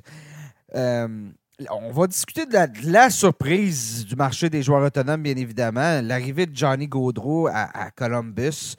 Euh, on ne l'a pas vu venir. Il n'y a personne qui l'a vu venir. Gaudreau qui a décidé de signer un contrat de 7 ans à Columbus. Euh, ça fait des Blue Jackets une équipe qui assurément est améliorée. Euh, ça a motivé Patrick Laney aussi. Tout le monde semble être très motivé là-bas. On se retrouve avec un top 9 qui est quand même intéressant. Est-ce que justement, bon, cette arrivée-là de Gaudreau, est-ce que ça fait des Blue Jackets une équipe de série? Hmm, non. Encore, là, toujours des réponses directes comme ça. La réponse courte, c'est non. Moi, c'est direct. Euh, c'est direct. Je n'y pas avec le pas. je vois bien ça. Par contre, euh, on, vient de parler des Rangers. Tu as dit euh, une équipe qui, a fait une reconstruction éclair. Ben, c'est sûr que ça aide quand il y a un Artemis Panarin qui, qui signe avec toi. Ça aide quand Adam Fox est mm. échangé à ton équipe. donc, l'arrivée de Johnny Gaudreau se compare un peu à ce genre d'arrivée-là. Donc, ça va accélérer les choses. moi, je regarde la, la façon qu'ont les, les, Blue Jackets ont été bâtis. C'est une équipe excessivement jeune. Euh, qui a un noyau qui va être très bon pendant très longtemps. Et là, on vient de greffer un joueur de premier plan comme Johnny Gaudreau. Euh, je pense que cette année, on va voir une très belle progression. Puis que ça va faire en sorte que cette équipe-là va être des séries plus vite qu'on le pense, mais peut-être pas cette saison. Par contre, il y a encore un petit peu trop là, de, euh, de de, progression, là, trop de. un petit peu trop vert encore, mais je pense que cette équipe-là euh, va être euh, va être une très bonne équipe d'une très bonne section très rapidement. c'est la, progression des, jeunes. Tu sais, un mm-hmm. Ken Johnson, Cole Sillinger. Euh, je prends Johnson parce que je l'ai vu, l'ai vu au championnat junior cet été. C'est sûr qu'il est dans une classe à part dans son groupe d'âge, mais est-ce qu'il est prêt à avoir un impact euh, dans la Ligue nationale? Euh, c'est un, jeune qui est quand même assez, encore assez euh, frêle. ça va prendre quelques temps. Moi, je, pense que ça va prendre quelques années avant que ces, ces, jeunes-là aient un impact puis puissent venir justement appuyer ce noyau-là qui, va être, qui va être mené par Johnny Gaudreau en attaque. mais, mais je, ne place pas les Blue Jackets en série, mais j'ai hâte de voir ce, que, ce que le duo euh, Gaudreau-Liney va être capable de, faire cette année. Ça risque d'être assez, euh, assez intéressant. Manque peut-être un centre numéro un aussi. Il faudra voir mhm. si euh, Boone Jenner, Jack Roslovich, Cole Sininger qui, qui, va s'insérer entre Gaudreau et Laney. Mais ça pourrait être Ken Johnson, ça mais en attendant qu'il soit prêt. Ouais, c'est ça, c'est ça, éventuellement. C'est ça. puis bon, Elvis va avoir son mot à dire aussi dans, dans, dans, les succès de cette équipe-là. Si s'il garde euh, les, filets au, niveau qu'on semble penser qu'il est capable de le faire du côté des Blue Jackets, ben, ben on ne sait pas. Il va peut-être voler quelques matchs, puis à ce moment-là, ben, on ne va pas se tenir trop loin. Mais effectivement, euh, je vais dans le même sens que vous. Il en manque encore un peu. Manque d'expérience du côté de Columbus. Ben, il y a beaucoup d'espoir de premier plan à toutes les positions. On a Daniel Tarazov qui attend son tour devant le filet. On est allé chercher David Yerichek et puis Denton Matechuk au dernier repêchage à la ligne bleue. On a nommé tous les jeunes attaquants qui sont déjà dans la, dans la Ligue nationale. Cole Sininger, Ken Johnson, Yegor Shinakov. Euh, on peut peut-être voir Kirill Marchenko cette saison dans la Ligue nationale. Donc, c'est un très, très, très bon jeune noyau qui va pouvoir maintenant bénéficier de l'arrivée d'un joueur de vol. Oui, effectivement. Euh, prochaine question, messieurs. Euh, ça va mal chez les Capitals de Washington. Niklas Backstrom ne sera pas là cette année. On l'a un peu remplacé par Dylan Strom euh, au niveau de, nos acquisitions. Tom Wilson aussi ne sera pas là. Donc, il manque. ben, j'ai dit Backstrom en début de saison, ne sera pas là. Backstrom, c'est ben, incertain, on verra bien. Wilson devrait manquer à peu près la moitié de l'année. C'est deux, les deux tiers du premier trio de l'équipe. Euh, dans, le cas de. pas du jeu de puissance, il y a juste Backstrom qui joue sur le jeu de puissance. Est-ce que c'est l'année où les Capitals vont rater les séries éliminatoires? Tu m'as posé la même question l'année dernière, j'ai dit oui. Puis je, vais, je, je vais probablement encore dire oui, puis donc je vais peut-être probablement encore me tromper. Non, c'est pas vrai. Je, je, vais les mettre, euh, je vais les mettre en série de mon côté. Je vous dirai comment un petit peu plus tard. Mais euh, c'est euh, on a on a trop de d'expérience encore. Darcy Kemper, on fait le pari qui va faire mieux que Vitek Vanecek et Elias Samsonov. C'est un pari qui, qui, qui se vaut. On va miser sur l'expérience qu'il a acquise. C'est une équipe qui, malgré la perte de Backstrom et d'un Wilson, est encore quand même très bien nanti. Puis dès qu'on a Alex Ovechkin, ben on, on a faut pas, faut, on a vu que ces joueurs-là trouvent toujours un moyen de produire, peu importe par qui ils sont entourés. Tu as parlé de Dylan Strong. Je pense qu'on a quand même fait un bon petit travail pour euh, patcher en bon, bon français. Puis euh, on a des joueurs de premier plan tellement de positions que je pense qu'ils vont encore trouver une façon de se faufiler en série. Moi, je, suis vraiment hésitant là-dessus. Je faisais mon, classement tout à l'heure. Euh, il y, a les sénateurs que, j'aimerais les placer en série, euh, les, Capitals aussi, euh, les Bruins. c'est toutes des équipes qui, selon moi, vont, se battre pour une, place de, de quatrième house. quand on regarde les, les Caps, il y a beaucoup de, beaucoup de, points d'interrogation. Est-ce que Connor McMichael va avoir un impact de cette année? Dylan Strom, euh, oui, avait connu une, solide saison il y, a, quelques années avec les Blackhawks.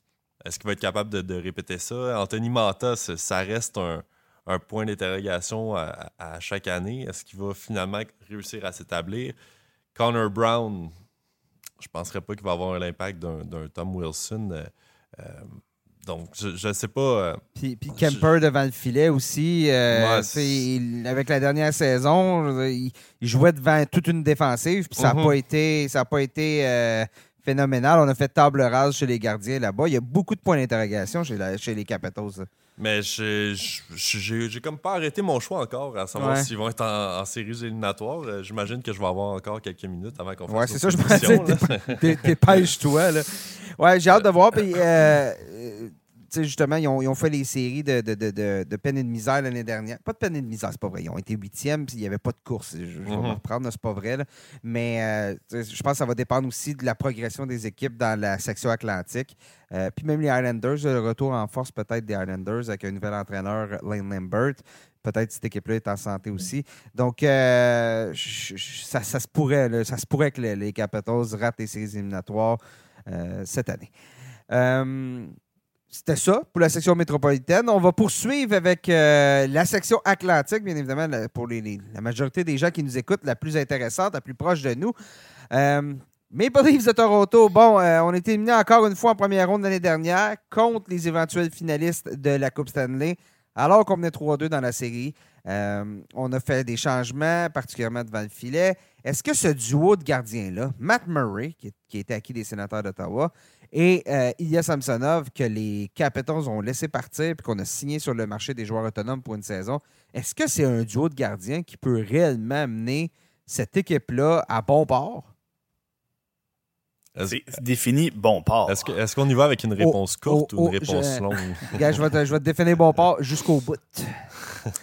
Ah, OK, cette réponse-là, c'est. ben, ou, oh, OK, c'est un gros peut-être. Attends, attends. Ou depuis 2004 jusqu'en deuxième ronde. Ouais, ça, ça, ça, ils ont des chances, des bonnes chances. Euh, parce que, on va se répéter, peu importe ce que les Maple vont faire en série, euh, je pense qu'il n'y a personne qui va, euh, qui va sourciller, qui va les féliciter, qui va les, leur donner une tape dans le dos. Peu importe, ils sont, ils sont plus jugés sur leur saison régulière, les Maple Leafs. Ils pourraient terminer premier par 52 points, établir un record de saison régulière ça compte plus. on n'est plus là du tout à Toronto. le succès de leur saison va être uniquement mesuré en saison en, série éliminatoire. Donc, le duo de gardiens, peu importe comment il va se comporter, les Maple Leafs vont faire les séries. Donc, ils vont les amener à bon port, si on veut, mais c'est comment ils vont réagir une fois rendus en série qui va dicter si euh, on a fait un bon pari à Toronto. Moi, je, suis vraiment pas, je suis vraiment pas convaincu. Euh, que ces gardiens-là peuvent mener une équipe jusqu'au bout. j'ai, honnêtement, j'ai plus confiance en Samsonov qu'en, Matt Murray avec les dernières saisons qu'il a connues. Samsonov, c'est un, c'est un jeune. On, sait que les, gardiens, ça peut prendre du temps, puis que, le développement, ça, prend quelques années. Puis euh, les, les, Capitals ont peut-être abandonné euh, euh, sur son cas, mais du côté de Toronto, je pense que le plan, c'est que Samsonov, en cours de saison, prenne, la pôle, puis qu'il guide cette équipe-là en série, justement, grâce à, sa progression. Mais pour moi, ça reste un, point d'interrogation. Je pense que quand, quand les matchs se jouent sur, euh, sur un petit but rendu en série, ben, ça peut faire la, différence. Je pense qu'on l'a vu l'an dernier euh, euh, dans le duel en première ronde entre Jack Campbell puis André Vasilevski. Dans le match numéro 7, ça, a été assez flagrant. donc, c'est ça, qui, ça qui va jouer une fois rendu en série. Puis, j'ai pas une énorme confiance en ce duo-là. Oui. Euh, moi, mon impression, ce qu'on se dit chez les sénateurs, c'est écoutez, on a amené Fred. Euh, on l'a chez ouais, excusez, chez Maple Leafs. ce qu'on se dit chez Maple Leafs, c'est écoutez, on a amené Frederick Anderson à Toronto. Il y avait des superbes statistiques. On a amené Jack Campbell à Toronto. Euh, a pris la relève d'Anderson. Des superbes statistiques. On gagnait des matchs. On faisait ce qu'il fallait pour aller en, en séries éliminatoires par la grande porte. Et on doit se dire pareil pour Ilya Samsonov, qui est effectivement un gardien qui peut absolument se relancer, il est encore jeune. Matt Murray, écoute, euh, c'est un, projet pour le, rescaper. On, verra bien ce que ça va donner. Mais oui, après ça, une fois en séries éliminatoires, là, ce qui est sûr à Toronto, c'est bon, c'est la dernière année de contrat du directeur général Carl Dubus. Euh, Sheldon Keefe, qui est l'entraîneur-chef, si Dubus n'est euh, pas renouvelé, qui va écoper? Parce que c'est son, son gars, son, son, ils sont ensemble depuis qu'ils sont dans le junior. Donc, euh, c'est l'année de la dernière chance pour ce noyau de directeurs-là, de dirigeants, puis peut-être un petit peu les joueurs, même si c'est une équipe qui va être difficile à remodeler par la suite euh, à cause des clauses de, non-échange. Mais oui, oui, je veux dire, si, on donne confiance à Samsonov dans ce nouvel environnement-là, euh, dans une optique où l'Avalanche du Colorado vient de gagner la Coupe Stanley avec Darcy Kemper, je pense que ce duo-là peut être juste assez bon pour mener les, les Leafs un peu plus loin en série. Bon, la, Coupe cette année, c'est une autre, une, autre, une autre, affaire. Euh, Mais c'est. Euh, on n'a pas le, luxe du temps. non, non, c'est maintenant ou jamais. C'est deux, deux, saisons. Il reste deux saisons à Aston Matthews, il reste deux saisons à William Nylander. Mm. Euh, il en reste, bon, disons, trois à Tavares, trois à Marner, mais c'est cette année, ben, la fenêtre, la fenêtre est ouverte depuis longtemps à Toronto. Là. Comme je oh, on parlait de brise de tantôt, là, euh, euh, elle, pousse tellement fort que les, les, volets vont se refermer là, dans pas très long. Moi, j'adore l'ajout de Mark Giordano pour une saison ah, complète. Ah oui, puis à Rabais, par de ça, là, Giordano. Euh, c'est, le, point d'interrogation se situe uniquement devant le filet. exactement. parlons des Panthers de la Floride. Aussi bon ou moins bon avec sans Jonathan Huberdeau puis Mackenzie Weegar? Euh, c'est ça la question. Surtout aussi avec l'arrivée de Paul Maurice comme entraîneur. On le sait, euh, l'année dernière, Andrew Brunette, on n'a pas gardé Andrew Brunette comme entraîneur-chef, même s'il a, a, terminé deuxième au euh, Trophée Jack Adams. Donc, ces Panthers-là peuvent-ils terminer encore une fois On a terminé au sommet de la Ligue nationale de hockey. Là, on a gagné le Trophée des présidents? Hmm, ils ne sont pas aussi bons. Remplacer Berdo par, par Kachuk, je pense pas qu'on s'est vraiment affaibli, mais perdre Uyghur sans, le remplacer, ça, ça va faire très, très mal. Euh, faut pas oublier qu'on a aussi, on a perdu euh, Anthony Duclair qui est blessé. On a perdu Mason Marchman. On a perdu euh, Claude Giroux qui est un joueur de location. Euh, ça commence à faire beaucoup de on a perdu puis on n'a pas remplacé. Bobrovski, Knight devant le filet, c'est une. Ça semble très très beau sur papier, mais c'est pas parfait. Pas, euh, on dirait qu'on a déjà vu des deux gardiens à la très bonne réputation avoir moins de points d'interrogation que ça. On serait comme pas surpris qu'un ou l'autre ou les deux euh, connaissent une saison plus difficile. Donc, à la réponse, est-ce qu'ils sont meilleurs, moins bons? Euh, je dirais moins bons. On une chose est certaine, c'est qu'on essaie une autre recette du côté des Panthers. Ça faisait plusieurs années que le même noyau ne nous menait pas très loin. Là, on a décidé qu'avec qu'avec Ketchuk, on ajoutait un peu de papier sablé puis qu'on on, va espérer que ça va fonctionner en série, mais euh, Seb, je pense que tu juste en regardant cette formation-là. Je pense que c'est c'est pas une équipe qui peut aspirer au trophée des présidents cette année. Puis je vois mal comment on peut aller plus loin ou du moins se rendre, se rendre assez loin en série avec une formation comme celle-là. Je pense qu'il manque, il manque plusieurs éléments. Puis comme tu le disais, Bobrovski, c'est un gros point d'interrogation. Puis Spencer Knight, ben, c'est un gardien qui a toujours pas assez d'expérience, à mon avis. Ouais, puis le Knight, à partir de l'année prochaine, on va avoir, avec son nouveau contrat, c'est 14 millions environ qui vont être donnés mhm. aux deux gardiens. Tu sais, c'est pas facile. Normalement, si on avait plus de liberté au niveau de la massage, je dirais, les, les, Panthers ont fait un pas en arrière pour par la suite en faire deux vers l'avant. Mais là, euh, avec, avec aussi peu d'espace, avec autant d'argent pour nos gardiens, donner à nos gardiens de but, ben, ça se peut qu'on fasse du surplace. Bien évidemment, le, plafond salarial va peut-être changer dans les prochaines années. Ça va peut-être donner plus de liberté, mais ça va en donner à tout le monde. Donc, euh, à ce moment-là, on va se retrouver dans la même situation. Euh, les sénateurs, les Red Wings ont été acheteurs. Les jeunes Sabres, ça pousse la progression des jeunes. Est-ce qu'une de ces trois équipes-là peut se faufiler en séries éliminatoires? Oh là là, la bonne, la bonne question. Euh, on, pense, il y a toujours de ces équipes-là qui, qui, remportent les, la saison morte, mais qui, qui ont, à qui on s'attend de, on voit de grandes choses, on ajoute des gros morceaux, puis il y en a toujours au moins une ou deux, ou même toutes, toutes les équipes qui, qui, qui arrivent. C'est peut-être que les attentes sont trop élevées. Euh, de toutes les équipes que tu as nommées, moi, j'ai les sénateurs qui sont peut-être le plus près. Disons, euh, le Pierre Dorion a eu un été assez, euh, assez lucratif, merci. Là. Scarré là, cette année, là, Dorion. Là. Je pense qu'on peut dire qu'ils ont remporté la saison morte. Oui, absolument. Mais est-ce que c'est suffisant? Ah, écoute, on se parle, puis j'en change d'idée aux deux secondes pour ma dernière équipe de quatrième house. Là ça, va être un peut-être, euh, Nicolas. Euh, c'est des choses que tu peux pas entendre, mais euh, euh si s'il y a une équipe qui peut se rendre, selon moi, c'est les sénateurs. Dans les équipes que tu as nommées, les Sabres, les Red Wings et les sénateurs, je pense que les sénateurs ont une petite longueur d'avance sur les deux autres. Même avec Seb, moi, c'est les, les, les, sénateurs. Puis je pense que je pense que j'ai pris ma décision. Là. Même si, même si le, le, duo de gardiens des, des, des Sens m'inspire particulièrement confiance, surtout avec la ouais, blessure. Mais, mais, dans les trois équipes que j'ai nommées, il n'y a aucun duo de gardiens qui est très inspirant, soyons francs. Non, exactement. Mais euh, du, côté, des Sens, j'ai l'impression que on, parle de progression des jeunes. Là, on ajoute des, gros morceaux euh, de Brinkat, Giroux.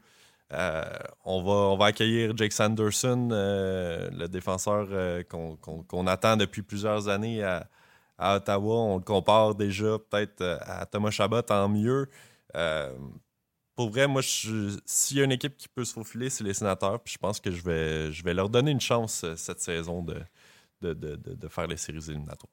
Je regarde le classement l'année dernière, puis les Sabres ont terminé cinquième dans l'Atlantique avec 75 points, Détroit avec 74, puis Ottawa septième avec 73. L'équipe qui a fait les séries éliminatoires avec le plus faible nombre de points, c'est les Capitals à 100. Euh, mhm. Est-ce que, est que dans ces trois équipes-là, il y en a une qu'avec ses ajouts et sa progression, on peut ajouter 20 points au classement? Parce que je pense pas que ça va en prendre 100 encore. Non, c'est ça. C'est pour ça que j'ai dit 20. Je t'ai mis ça à 95 à 93 points. Là. Oui, effectivement, ça en prendra pas 100. Ben, exact. Mais c'est trois, trois formations qui sont en train d'être bâties de la bonne façon. On a parlé des autres équipes de l'Atlantique avec une fenêtre qui se referme. Eux, leur fenêtre s'ouvre. Donc, dans quelques années, ça risque d'être. Euh, est-ce que euh, Floride, Tampa, Toronto euh, vont être en mesure de se relancer assez bien pour rattraper Buffalo, Détroit et Ottawa, peut-être. Mais là, c'est, ça reste. Ça va être difficile. 20 points dans la Ligue nationale, 10 victoires de plus, c'est énorme. C'est énorme. Puis ces trois-là vont se nuire.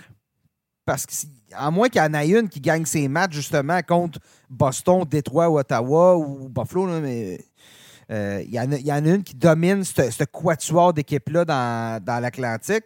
Euh, je pense plus qu'ils vont se nuire puis ils vont terminer. Tu vas terminer avec 500, puis une victoire, une défaite en prolongation, ça ajoute un point.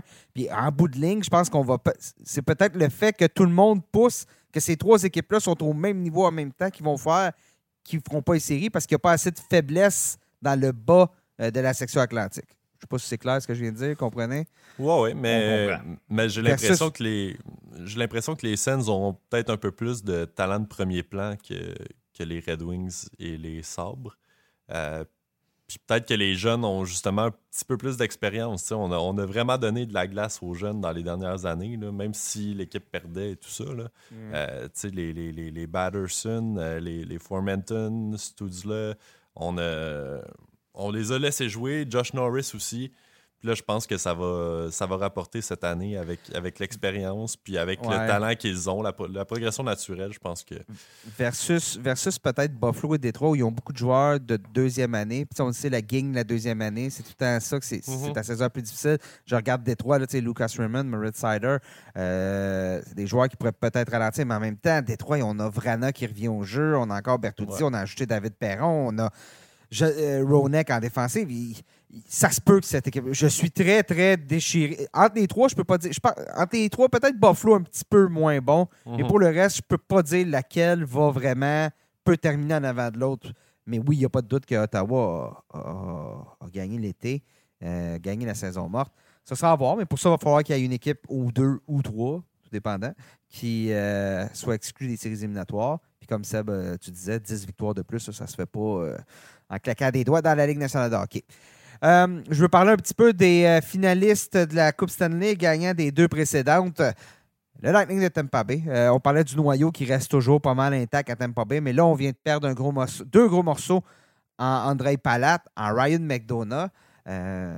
lentement, ça commence à s'effriter. Est-ce que c'est l'année où le Lightning, ça va casser, puis peut-être que, je ne parle même pas d'aller en finale, peut-être que juste ça va se terminer en première et deuxième ronde? Euh, on y fut un temps où il fallait jamais parier contre les Penguins, jamais parier contre les Capitals. Là, on est à un point où il faut jamais parier contre euh, le Lightning. Euh, un Nikita Kucherov qui dispute une saison en santé ou en entier, un Braden Point qui demeure en santé, ça ferait ça ferait déjà donner un, bon petit boost à une équipe qui, qui, qui, regorge encore de talent. On, a décidé qu'on allait miser sur le noyau qu'on avait. On a mis sous contrat des joueurs qu'on jugeait importants. On mise encore sur possiblement le meilleur gardien, peut-être le meilleur coach. Euh, moi, je les, je les vois se qualifier pour les séries sans trop de problèmes. Rendu là, c'est une équipe qui a tellement d'expérience euh, que je, les vois mal s'effondrer euh, complètement. Euh, est-ce que je les vois se rendre en finale? J'irai pas jusque-là, mais euh, je peux pas les écarter du revers de la main. Puis je pense qu'ils vont encore faire partie des aspirants très, très, très sérieux à, reconquérir leur titre. Absolument, je suis en accord avec ça. les, acquisitions qu'on a fait, Brandon Hagel, Nick Paul, c'est des gars qui, qui sont, intégrés dans ce noyau-là à, merveille, qui vont occuper un rôle encore plus important cette année. Euh, je vois pas, je vois pas comment cette équipe-là aurait de la, difficulté euh, à, se faufiler en série. Puis après ça, ben, comme Seb l'a dit, là, ça prend vraiment. Euh, on l'a vu dans le dernier parcours, là, ça prend un, miracle pour, pour vraiment. J'ai pas le mot qui, qui me vient à l'esprit, mais pour ébranler cette équipe-là. Euh, il faut vraiment, pour shaker cette équipe-là, il faut, faut, faut, que tu, tu aies une performance à la hauteur de celle que l'Avalanche a eue. Parce qu'avec l'expérience qu'ils ont, ben, c'est très difficile de les sortir et de les décourager une fois rendus en série. honnêtement, moi, je pense que la, seule question, la seule chose qui pourrait sortir Tampa Bay du carré d'House, c'est la performance des Maple Leafs de Toronto. Si ça clique à Toronto, si mm-hmm. Samsonov fait le travail, c'est en série, euh, là, ça pourrait se terminer en deuxième ronde. Mais sinon. Même en première, c'est comme la, saison dernière, ils se sont affrontés en première ronde. Ben, ben c'est parce que je, je, vois pas Floride premier cette année. Tu comprends? Il y a ça. OK. Donc, euh, ça serait, c'est, ma logique. Mais effectivement, là, si on se rencontre en première ronde, ben là, ça peut donner la même chose que l'année dernière ou, complètement le contraire. On verra bien, mais oui, pariez pas, pariez, commencez pas à parier contre. Même si la défensive est, est moins bonne, c'est assez évident. Euh, pariez pas sur Tampa Bay, mais à un moment donné, on va être rattrapé par tous ces matchs qu'on a joués. Donc, je pense que c'est l'année que ça casse dans les deux premières rondes. Mais bon, ça va prendre une, formation de, Toronto assez en forme. Merci. Euh, on termine euh, avec cette solution-là, avec une équipe qui, je pense, selon toutes nos prédictions, ne sera pas des séries éliminatoires de la Coupe Stanley, Canadien de Montréal. Euh, année très difficile l'année dernière. On a remporté euh, la, loterie. On a euh, repêché Juraj Slavkovski. On va avoir Martin Saint-Louis pour une saison complète à Montréal. Beaucoup de jeunes qui s'ajoutent. Tout ça, bon, vous connaissez un peu la situation des Canadiens. Ma question, c'est est-ce que ça va être pire ou ça va être meilleur que l'an dernier? On souhaite aux partisans que ce soit pas pire. Je je pense pas que ça va être pire non plus c'est une équipe qui est.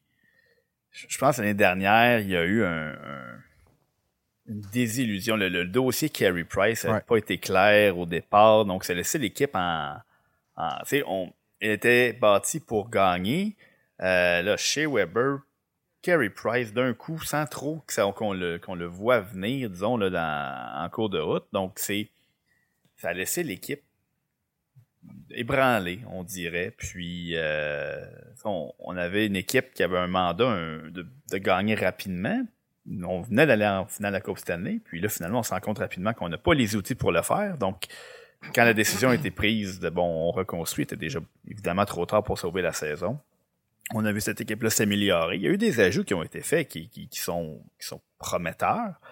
Euh, mais pour répondre à la question, ça peut pas être pire. Mais faut pas s'attendre à ce que cette équipe-là euh, se batte pour une place en série. Euh, loin s'en faut.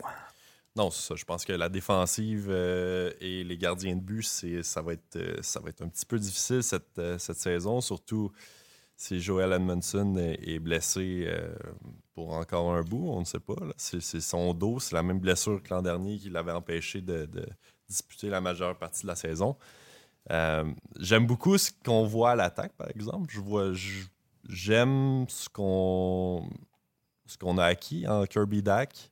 Je pense que c'est pas un jeune qui est, qui est un flop ou qu'on peut vraiment dire aujourd'hui. Trop tôt, il est trop tôt. Ouais, c'est ça, il est trop tôt. On, va lui mm-hmm. donner du temps. J'aime, j'aime ce que je vois jusqu'à maintenant dans, dans, dans, les matchs préparatoires. Euh, Sean Monahan, c'est un cas intriguant, si je peux le dire comme ça. Mm-hmm. euh, je trouve qu'on a plus de profondeur à l'attaque. Ça devrait être un, bon spectacle, au moins pour les gens qui vont, qui vont se déplacer au match et qui vont, qui vont regarder ça. Mais euh, vraiment, défensif, il va falloir donner le temps aux, jeunes de, s'adapter à la Ligue nationale puis euh, de, trouver leur repère un peu à ce, niveau de jeu-là. Je pense que on n'a pas nécessairement les gardiens pour réparer les gaffes de nos défenseurs cette année.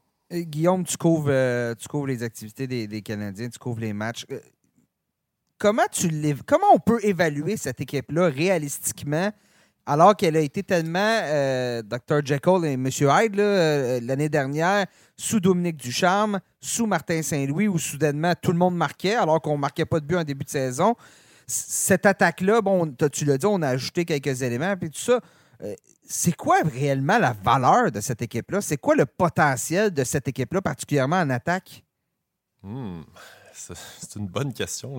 Le, potentiel à l'attaque, je sais pas. Moi, je pense que je pense que ce qu'on veut faire du côté des, Canadiens avec les acquisitions qu'on a fait, euh, c'est de d'au moins avoir un, bon spectacle puis d'avoir des, des, gars qui sont capables de, créer, de, de générer de l'attaque. Euh, j'aime, beaucoup ce qu'ils, ont fait, ce qu'on, voit jusqu'à maintenant. Est-ce que c'est le plan pour les prochaines années ou est-ce que c'est un petit plan à court terme en attendant que, euh, que la reconstruction suive son cours? Je ne sais pas. Euh, c'est, dur à dire, comme tu le dis. j'ai hâte de voir sous Martin Saint-Louis pendant une saison complète ce qu'on va être capable de, faire aussi en attaque avec les concepts et tout ça. mais c'est dur à évaluer présentement, là, au moment où on se parle, euh, les Canadiens ont subi une cinquième défaite en cinq matchs préparatoires. Euh, Nick Suzuki n'a pas encore joué. Josh Anderson a joué un match. Euh, Sean Monahan a joué un match. C'est, c'est difficile de, de, de, comment de, situer, de situer cette Exact, exactement. On va voir, on va avoir une meilleure idée. Là. Il y a tellement de joueurs encore au camp. On va avoir une meilleure idée quand cette cette équipe-là va avoir ressemblé à l'équipe qu'on va, qu'on va avoir sur la glace. Euh, un joueur comme Brendan Gallagher, je trouve qu'il a, très bien paru depuis le début du camp. C'est un joueur qui a été qui a connu une saison catastrophique, difficile l'année dernière, qui peut pas faire pire. Euh,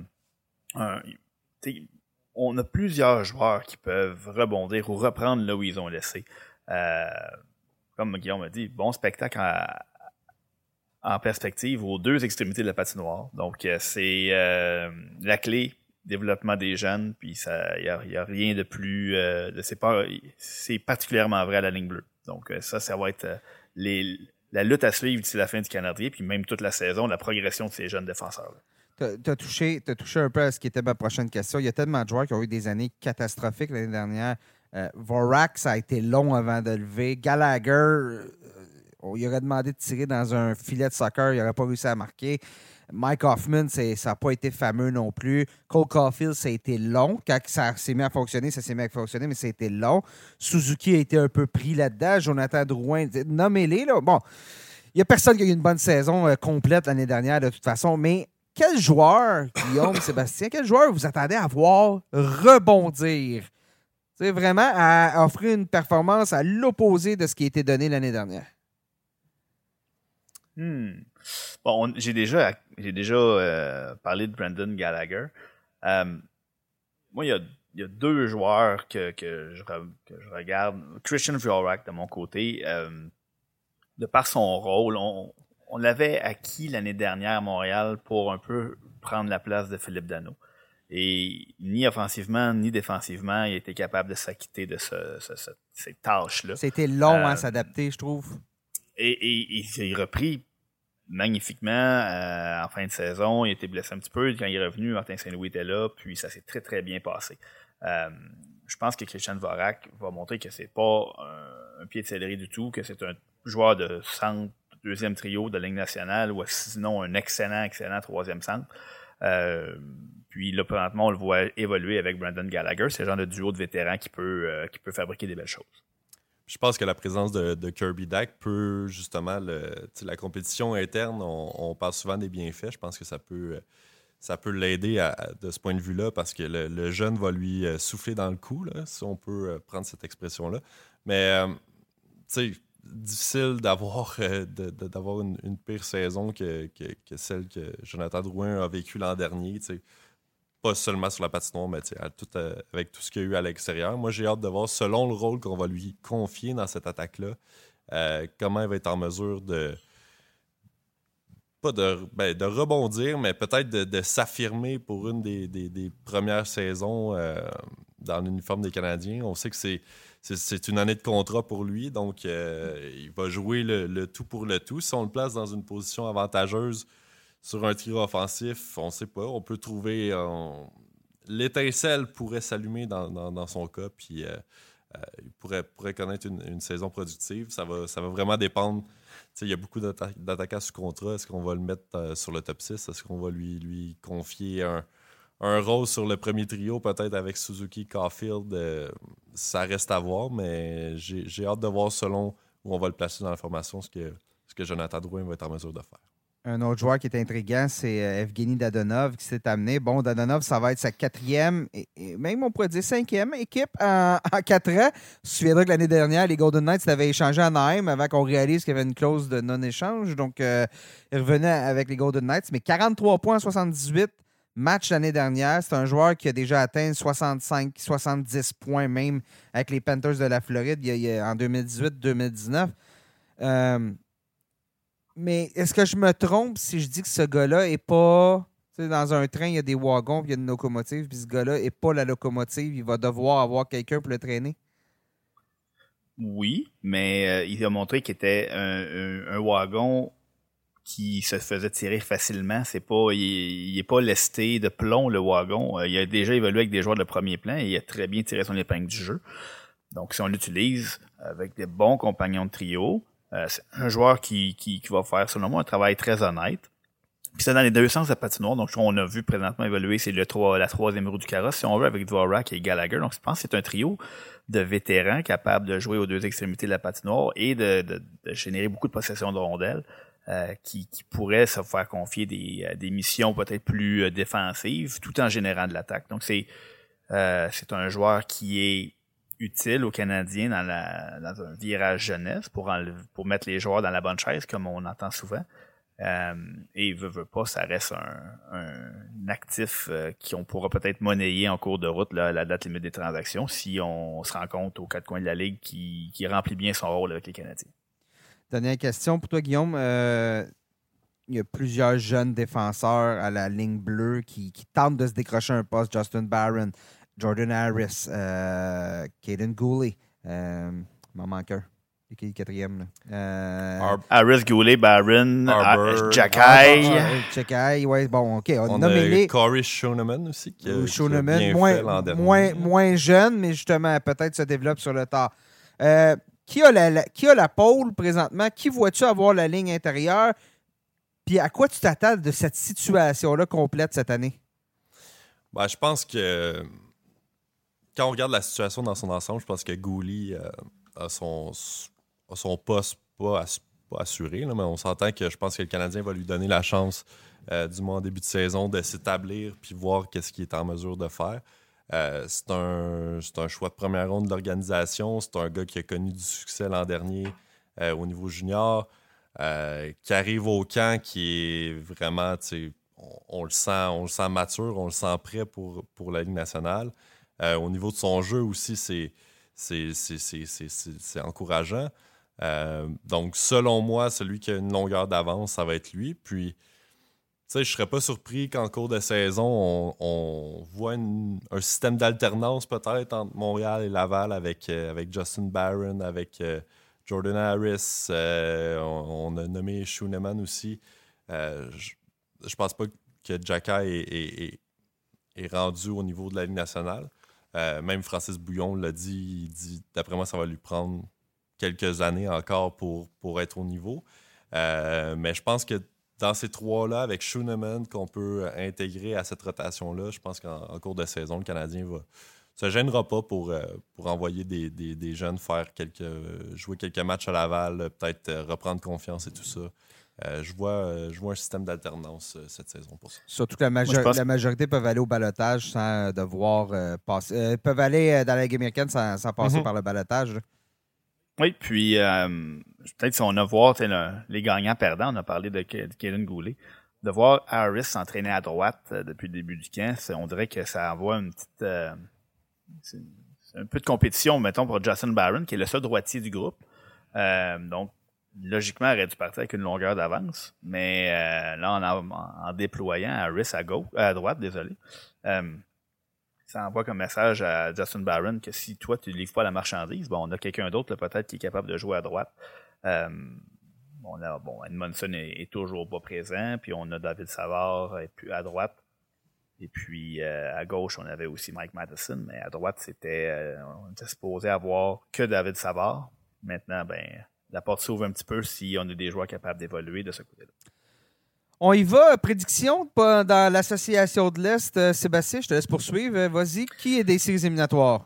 Oh là là là là, ça c'est euh, une bonne question. Euh, dans la métropolitaine, moi j'ai jamais pas me remettre l'ordre des saisons dernières. Donc euh, dans la métropolitaine, j'ai les Rangers qui vont s'imposer devant les Hurricanes et les Penguins de Pittsburgh. On n'a pas parlé, puis c'est c'est comme si on a pris pour acquis que L'année passée, on avait parlé des pingouins en se disant que c'était mhm. peut-être fini, puis là, on n'en parle pas parce que ben, ben, je pense que les trois, les, trois sont venus puis euh, sont en santé. Le noyau est, là. Euh, on, a, on est sur une équipe. L'année dernière, les Rangers, si Sidney Crosby tombe pas au combat en cours de route, mhm. euh, ça se peut très bien que les pingouins disposent des Rangers en première ronde. Dans l'Atlantique, je pense que Toronto va s'imposer cette saison. Le Lightning va un petit peu plus de difficultés euh, en lever de rideau, peut-être avec euh, euh, certains blessés. Cyril Lee est blessé. Donc, on a beaucoup joué beaucoup de hockey, mais c'est une machine de hockey. Donc, elle va se mettre en marche tranquillement. On va finir deuxième.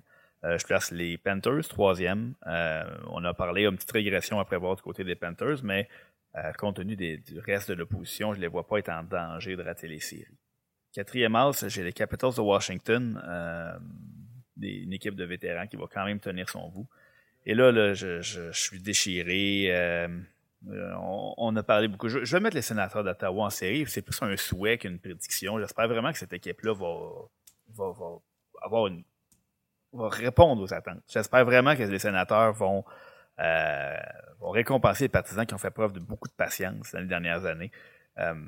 Les morceaux sont en place. Si Pierre Dorion réussit à, en cours de route, à aller chercher un, défenseur capable d'évoluer sur les deux premières paires, mais ben là, cette équipe-là serait vraiment, euh, serait vraiment équipée là, pour, euh, pour au moins donner un petit peu d'expérience en série à son noyau de jeunes joueurs.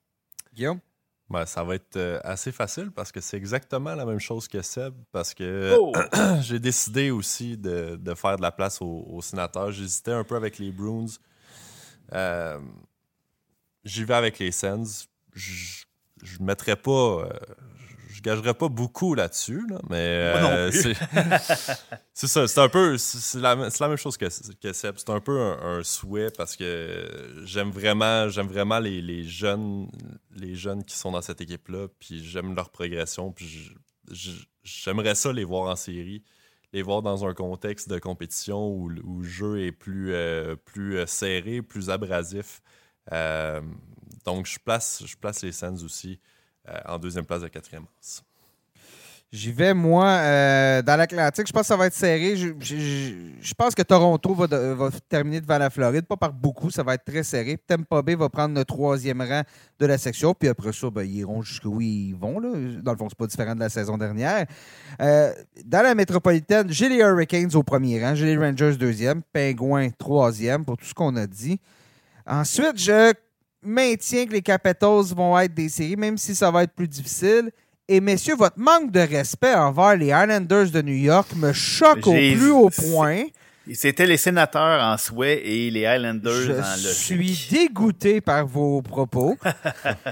Euh, euh, plus sérieusement, les Islanders, c'est toujours bien une équipe qui est allée en, série- en demi-finale de la Coupe cette année lors de deux années consécutives avant d'avoir une mauvaise saison l'année dernière. On a un nouvel entraîneur-chef. Je ne suis pas sûr à quel point ça va changer les choses, mais c'est une équipe qui est meilleure que ce qu'elle a démontré l'année dernière. Elle a un excellent gardien. Deux, deux bons gardiens. Sorokin qui, va, qui, qui émerge puis devrait être le numéro un cette année, à mon avis. On a une bonne défensive stable. On vient de mettre Matthew Barzal sous contrat pour 8 ans ce matin. Euh, on a une attaque qui est correcte. Je pense que c'était une mauvaise saison. Ça va se replacer pour les Islanders. Puis, à mon avis, ils vont être. Euh, ils vont faire les séries éliminatoires. J'ai mis Washington devant, là, mais ça devrait être très, très serré entre les deux. Maintenant, allons-y. Coupe Stanley.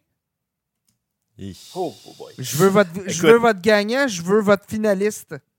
Eh là là, j'ai. euh, Voulez-vous que j'y aille? Voulez-vous que j'y aille avec Minimi pendant que. Je vous ai, Vas-y, je puis vous ai surpris? Je vous avais-tu dit que ça prenait ça Non, aussi? non, pas surpris. On est juste, euh, on est juste pas Incertain. confiant, je pense. Ben, moi, je suis confiant avec je vais y aller. Euh, J'ai les Hurricanes de Caroline comme champion de la Coupe cette année. Je pense que c'est cette année où ça clique. Euh, pour ce qu'on disait tantôt, c'est une équipe qui est remplie de talent. C'est une équipe qui a un gardien qui est capable de faire le travail jusqu'au bout.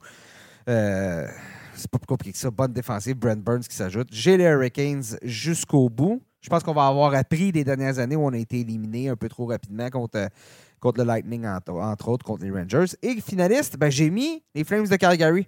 Euh, Calgary, je mets pas au sommet de leur, section, mais je pense que ça va prendre un peu de temps à, cliquer. Ça va prendre un petit peu de temps. Mais si Jacob Markstrom fait ce qu'il n'a pas fait l'année dernière, c'est-à-dire livrer la marchandise en séries éliminatoires, ce qu'il est très capable de faire, c'est un excellent gardien, Markstrom. Je pense que les, les Flames ont une belle équipe qui peut aller jusqu'en finale de la Coupe Stanley. Euh, puis bon, ben pour ça, il va falloir qu'il passe à travers Edmonton. Puis ça devrait être toute une autre série. Guillaume ou Seb, lequel? Qui se mouille? Écoute, je vais aller parce que c'est une continuité un peu. Euh, les Hurricanes seront bel et bien de la finale. Je suis d'accord avec toi. Euh, ils vont toutefois s'incliner devant une équipe de l'Alberta, mais ce ne sera pas les Flames. Ce sera les Oilers. Euh, L'année dernière, cette équipe-là s'est inclinée en finale de l'Ouest. Je pense que cette équipe-là, avec un Jack Campbell devant le filet, a les moyens de, sortir d'une section pacifique assez donc plus faible. Leurs leurs principaux, principaux rivaux étant les Flames. Je pense que euh, les, les Flames, je pense que la bataille de l'Alberta va être fascinante encore cette année. Euh, et les Oilers vont encore une fois avoir le dessus. Ça va être très serré. Puis une fois qu'ils vont avoir carté les Flames, je pense qu'on a dans la centrale, euh, j'ai pas une équipe qui ressort autant. D'abord, écoute, McDavid et, et Dreisaitl ont fini encore les deux premiers pointeurs des séries l'année dernière. Ils n'ont même pas participé à la finale. Donc, s'ils peuvent avoir juste un petit peu de soutien derrière eux, euh, pourraient survoler les séries cette année. Puis, je pense qu'il n'y a pas eu un joueur. Je pense que l'équipe qui a le plus de pression de remporter la Coupe Stanley, euh, c'est les Maple Leafs de Toronto, sans aucun doute, mais le joueur individuellement, la vedette de, la, de la Ligue qui n'a pas remporté la Coupe Stanley. Donc, un peu le joueur qui est le plus, on peut appeler ça le plus de pression individuelle, de cimenter son, son héritage, comme l'ont fait les autres grands joueurs avant lui, les Crosby et les Ovechkin. C'est Connor McDavid. Je pense qu'il est affamé de mettre la main sur ce trophée-là. Moi, j'y vais avec les Rangers dans l'Est. Euh, Oh, oh. ben, c'est une équipe qui, est- qui, qui a quand même atteint la finale de l'Est l'an dernier.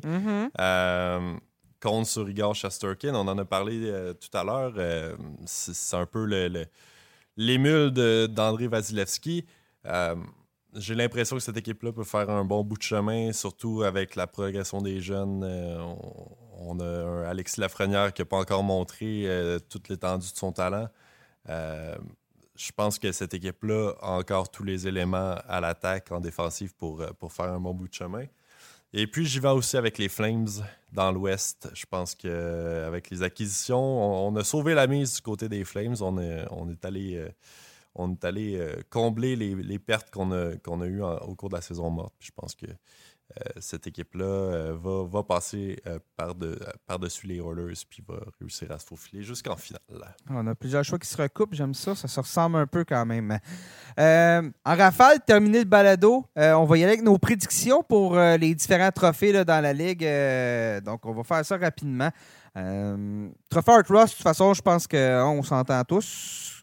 Connor McDavid? Oui. Connor Mhm. McDavid. S'il reste en santé, Et voilà, ça, va, ça ça. Est-ce que ce titre-là va être assez pour lui pour gagner le trophée Art? À mon avis, oui. Sébastien?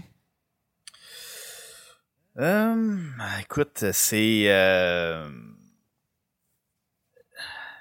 le seul, euh, puis ça devrait pas être une faiblesse. C'est quand on a un duo d'impact comme Connor McDavid et puis euh, et puis Léon Draisaitl, on dirait que les gens hésitent à dire ouais, mais c'est pas juste lui.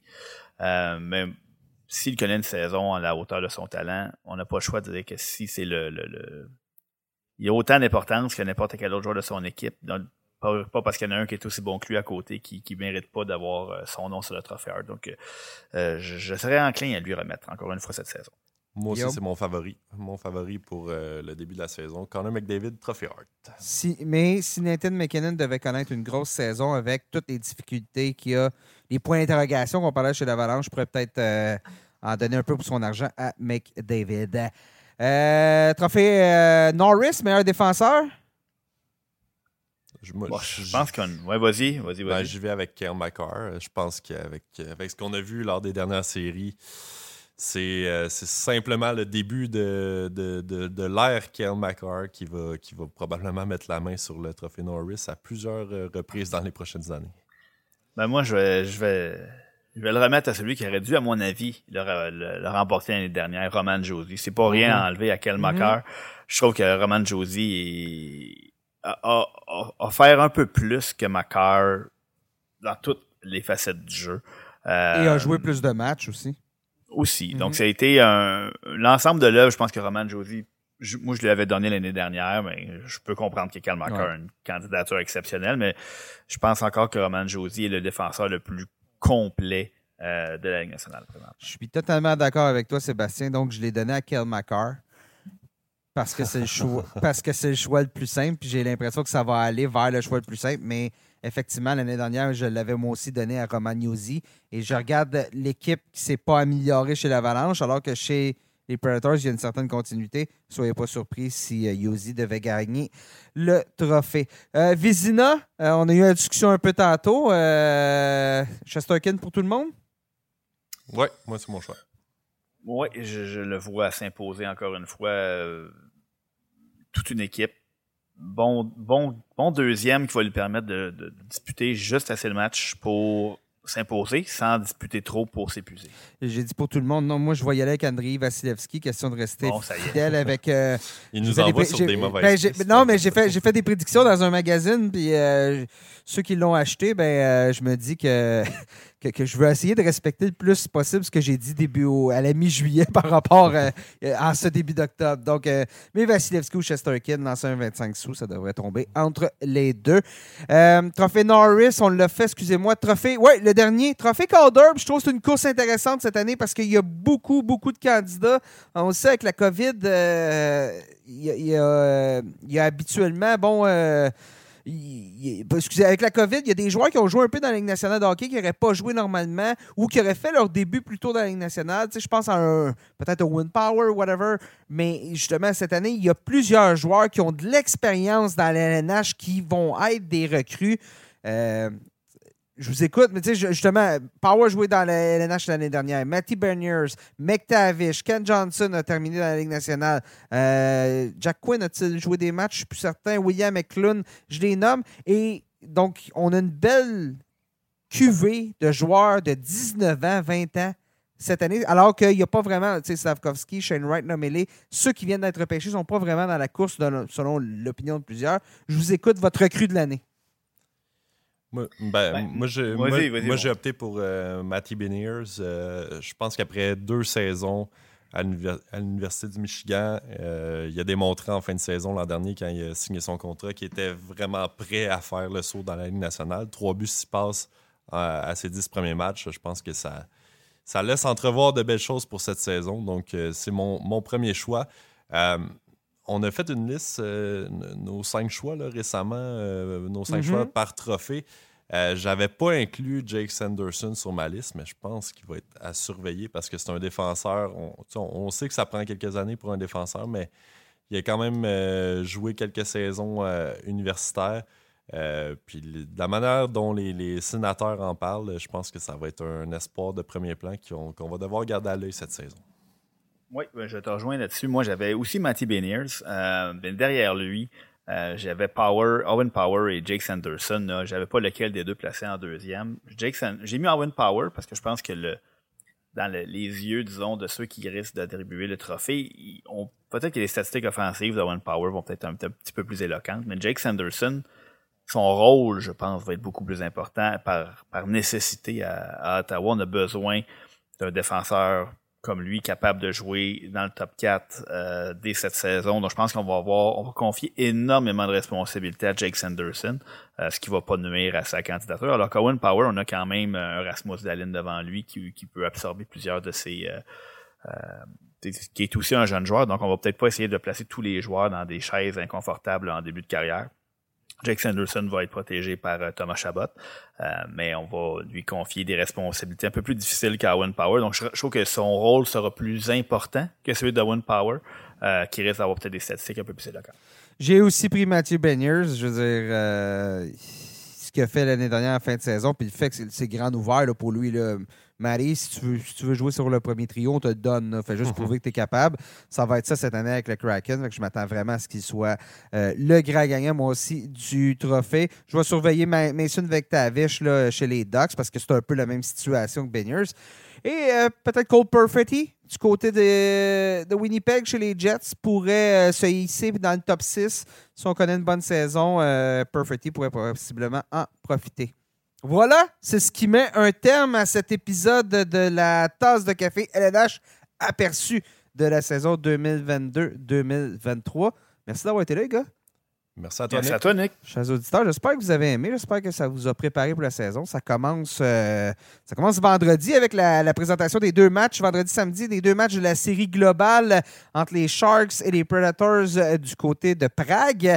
Et ensuite, le reste de la saison de ce côté-ci de l'Océan se met en branle le 11 avec euh, ben, le début du calendrier. Puis bon, le premier match des Canadiens, c'est le 12. Alors, ben, c'est ça, comme je disais, Sébastien, cette année, sur le site de lnh.com, qu'est-ce que les les gens vont pouvoir lire, suivre euh, quotidiennement et hebdomadairement? Ben écoute, on a déjà sur le site, on en a parlé un petit peu. Guillaume y a fait allusion. On a nos différents textes de prévision de trophées. Donc on se jette dans le bain euh, présentement en pré-saison. Euh, nos, prédictions pour les différents trophées. Hier, on a vu qu'on attribuait le, trophée Calder à Matty Beniers. on, on, a le Jack Adams aujourd'hui sur notre site. On pense que Rod Brennamour sera le regagnant. Pour ce qui est de pour ce qui est des, autres trophées qui s'en viennent pour cette semaine, pour ce qui est de nos chroniqueurs, euh, Philippe Boucher a repris du service déjà, Jocelyn Thibault, Pascal Dupuis vont reprendre du service, euh, Anthony Marcotte, la même chose. Euh, on va avoir nos poolers, nos, listes de, de, top, 5, top 25 gardiens, top, 20, top 50 défenseurs, top 100 attaquants qui vont faire leur retour sur notre site. Donc ça, ce sera toutes les choses que vous allez pouvoir lire de façon hebdomadaire sur notre site et puis évidemment une couverture complète des Canadiens de Montréal et des 31 autres équipes euh, de la Ligue nationale, euh, qui, euh, avec le calendrier qui s'amorce très bientôt. Et Guillaume, lui, de son côté, euh, rencontre tous les espoirs d'envergure de la Ligue junior majeure du Québec.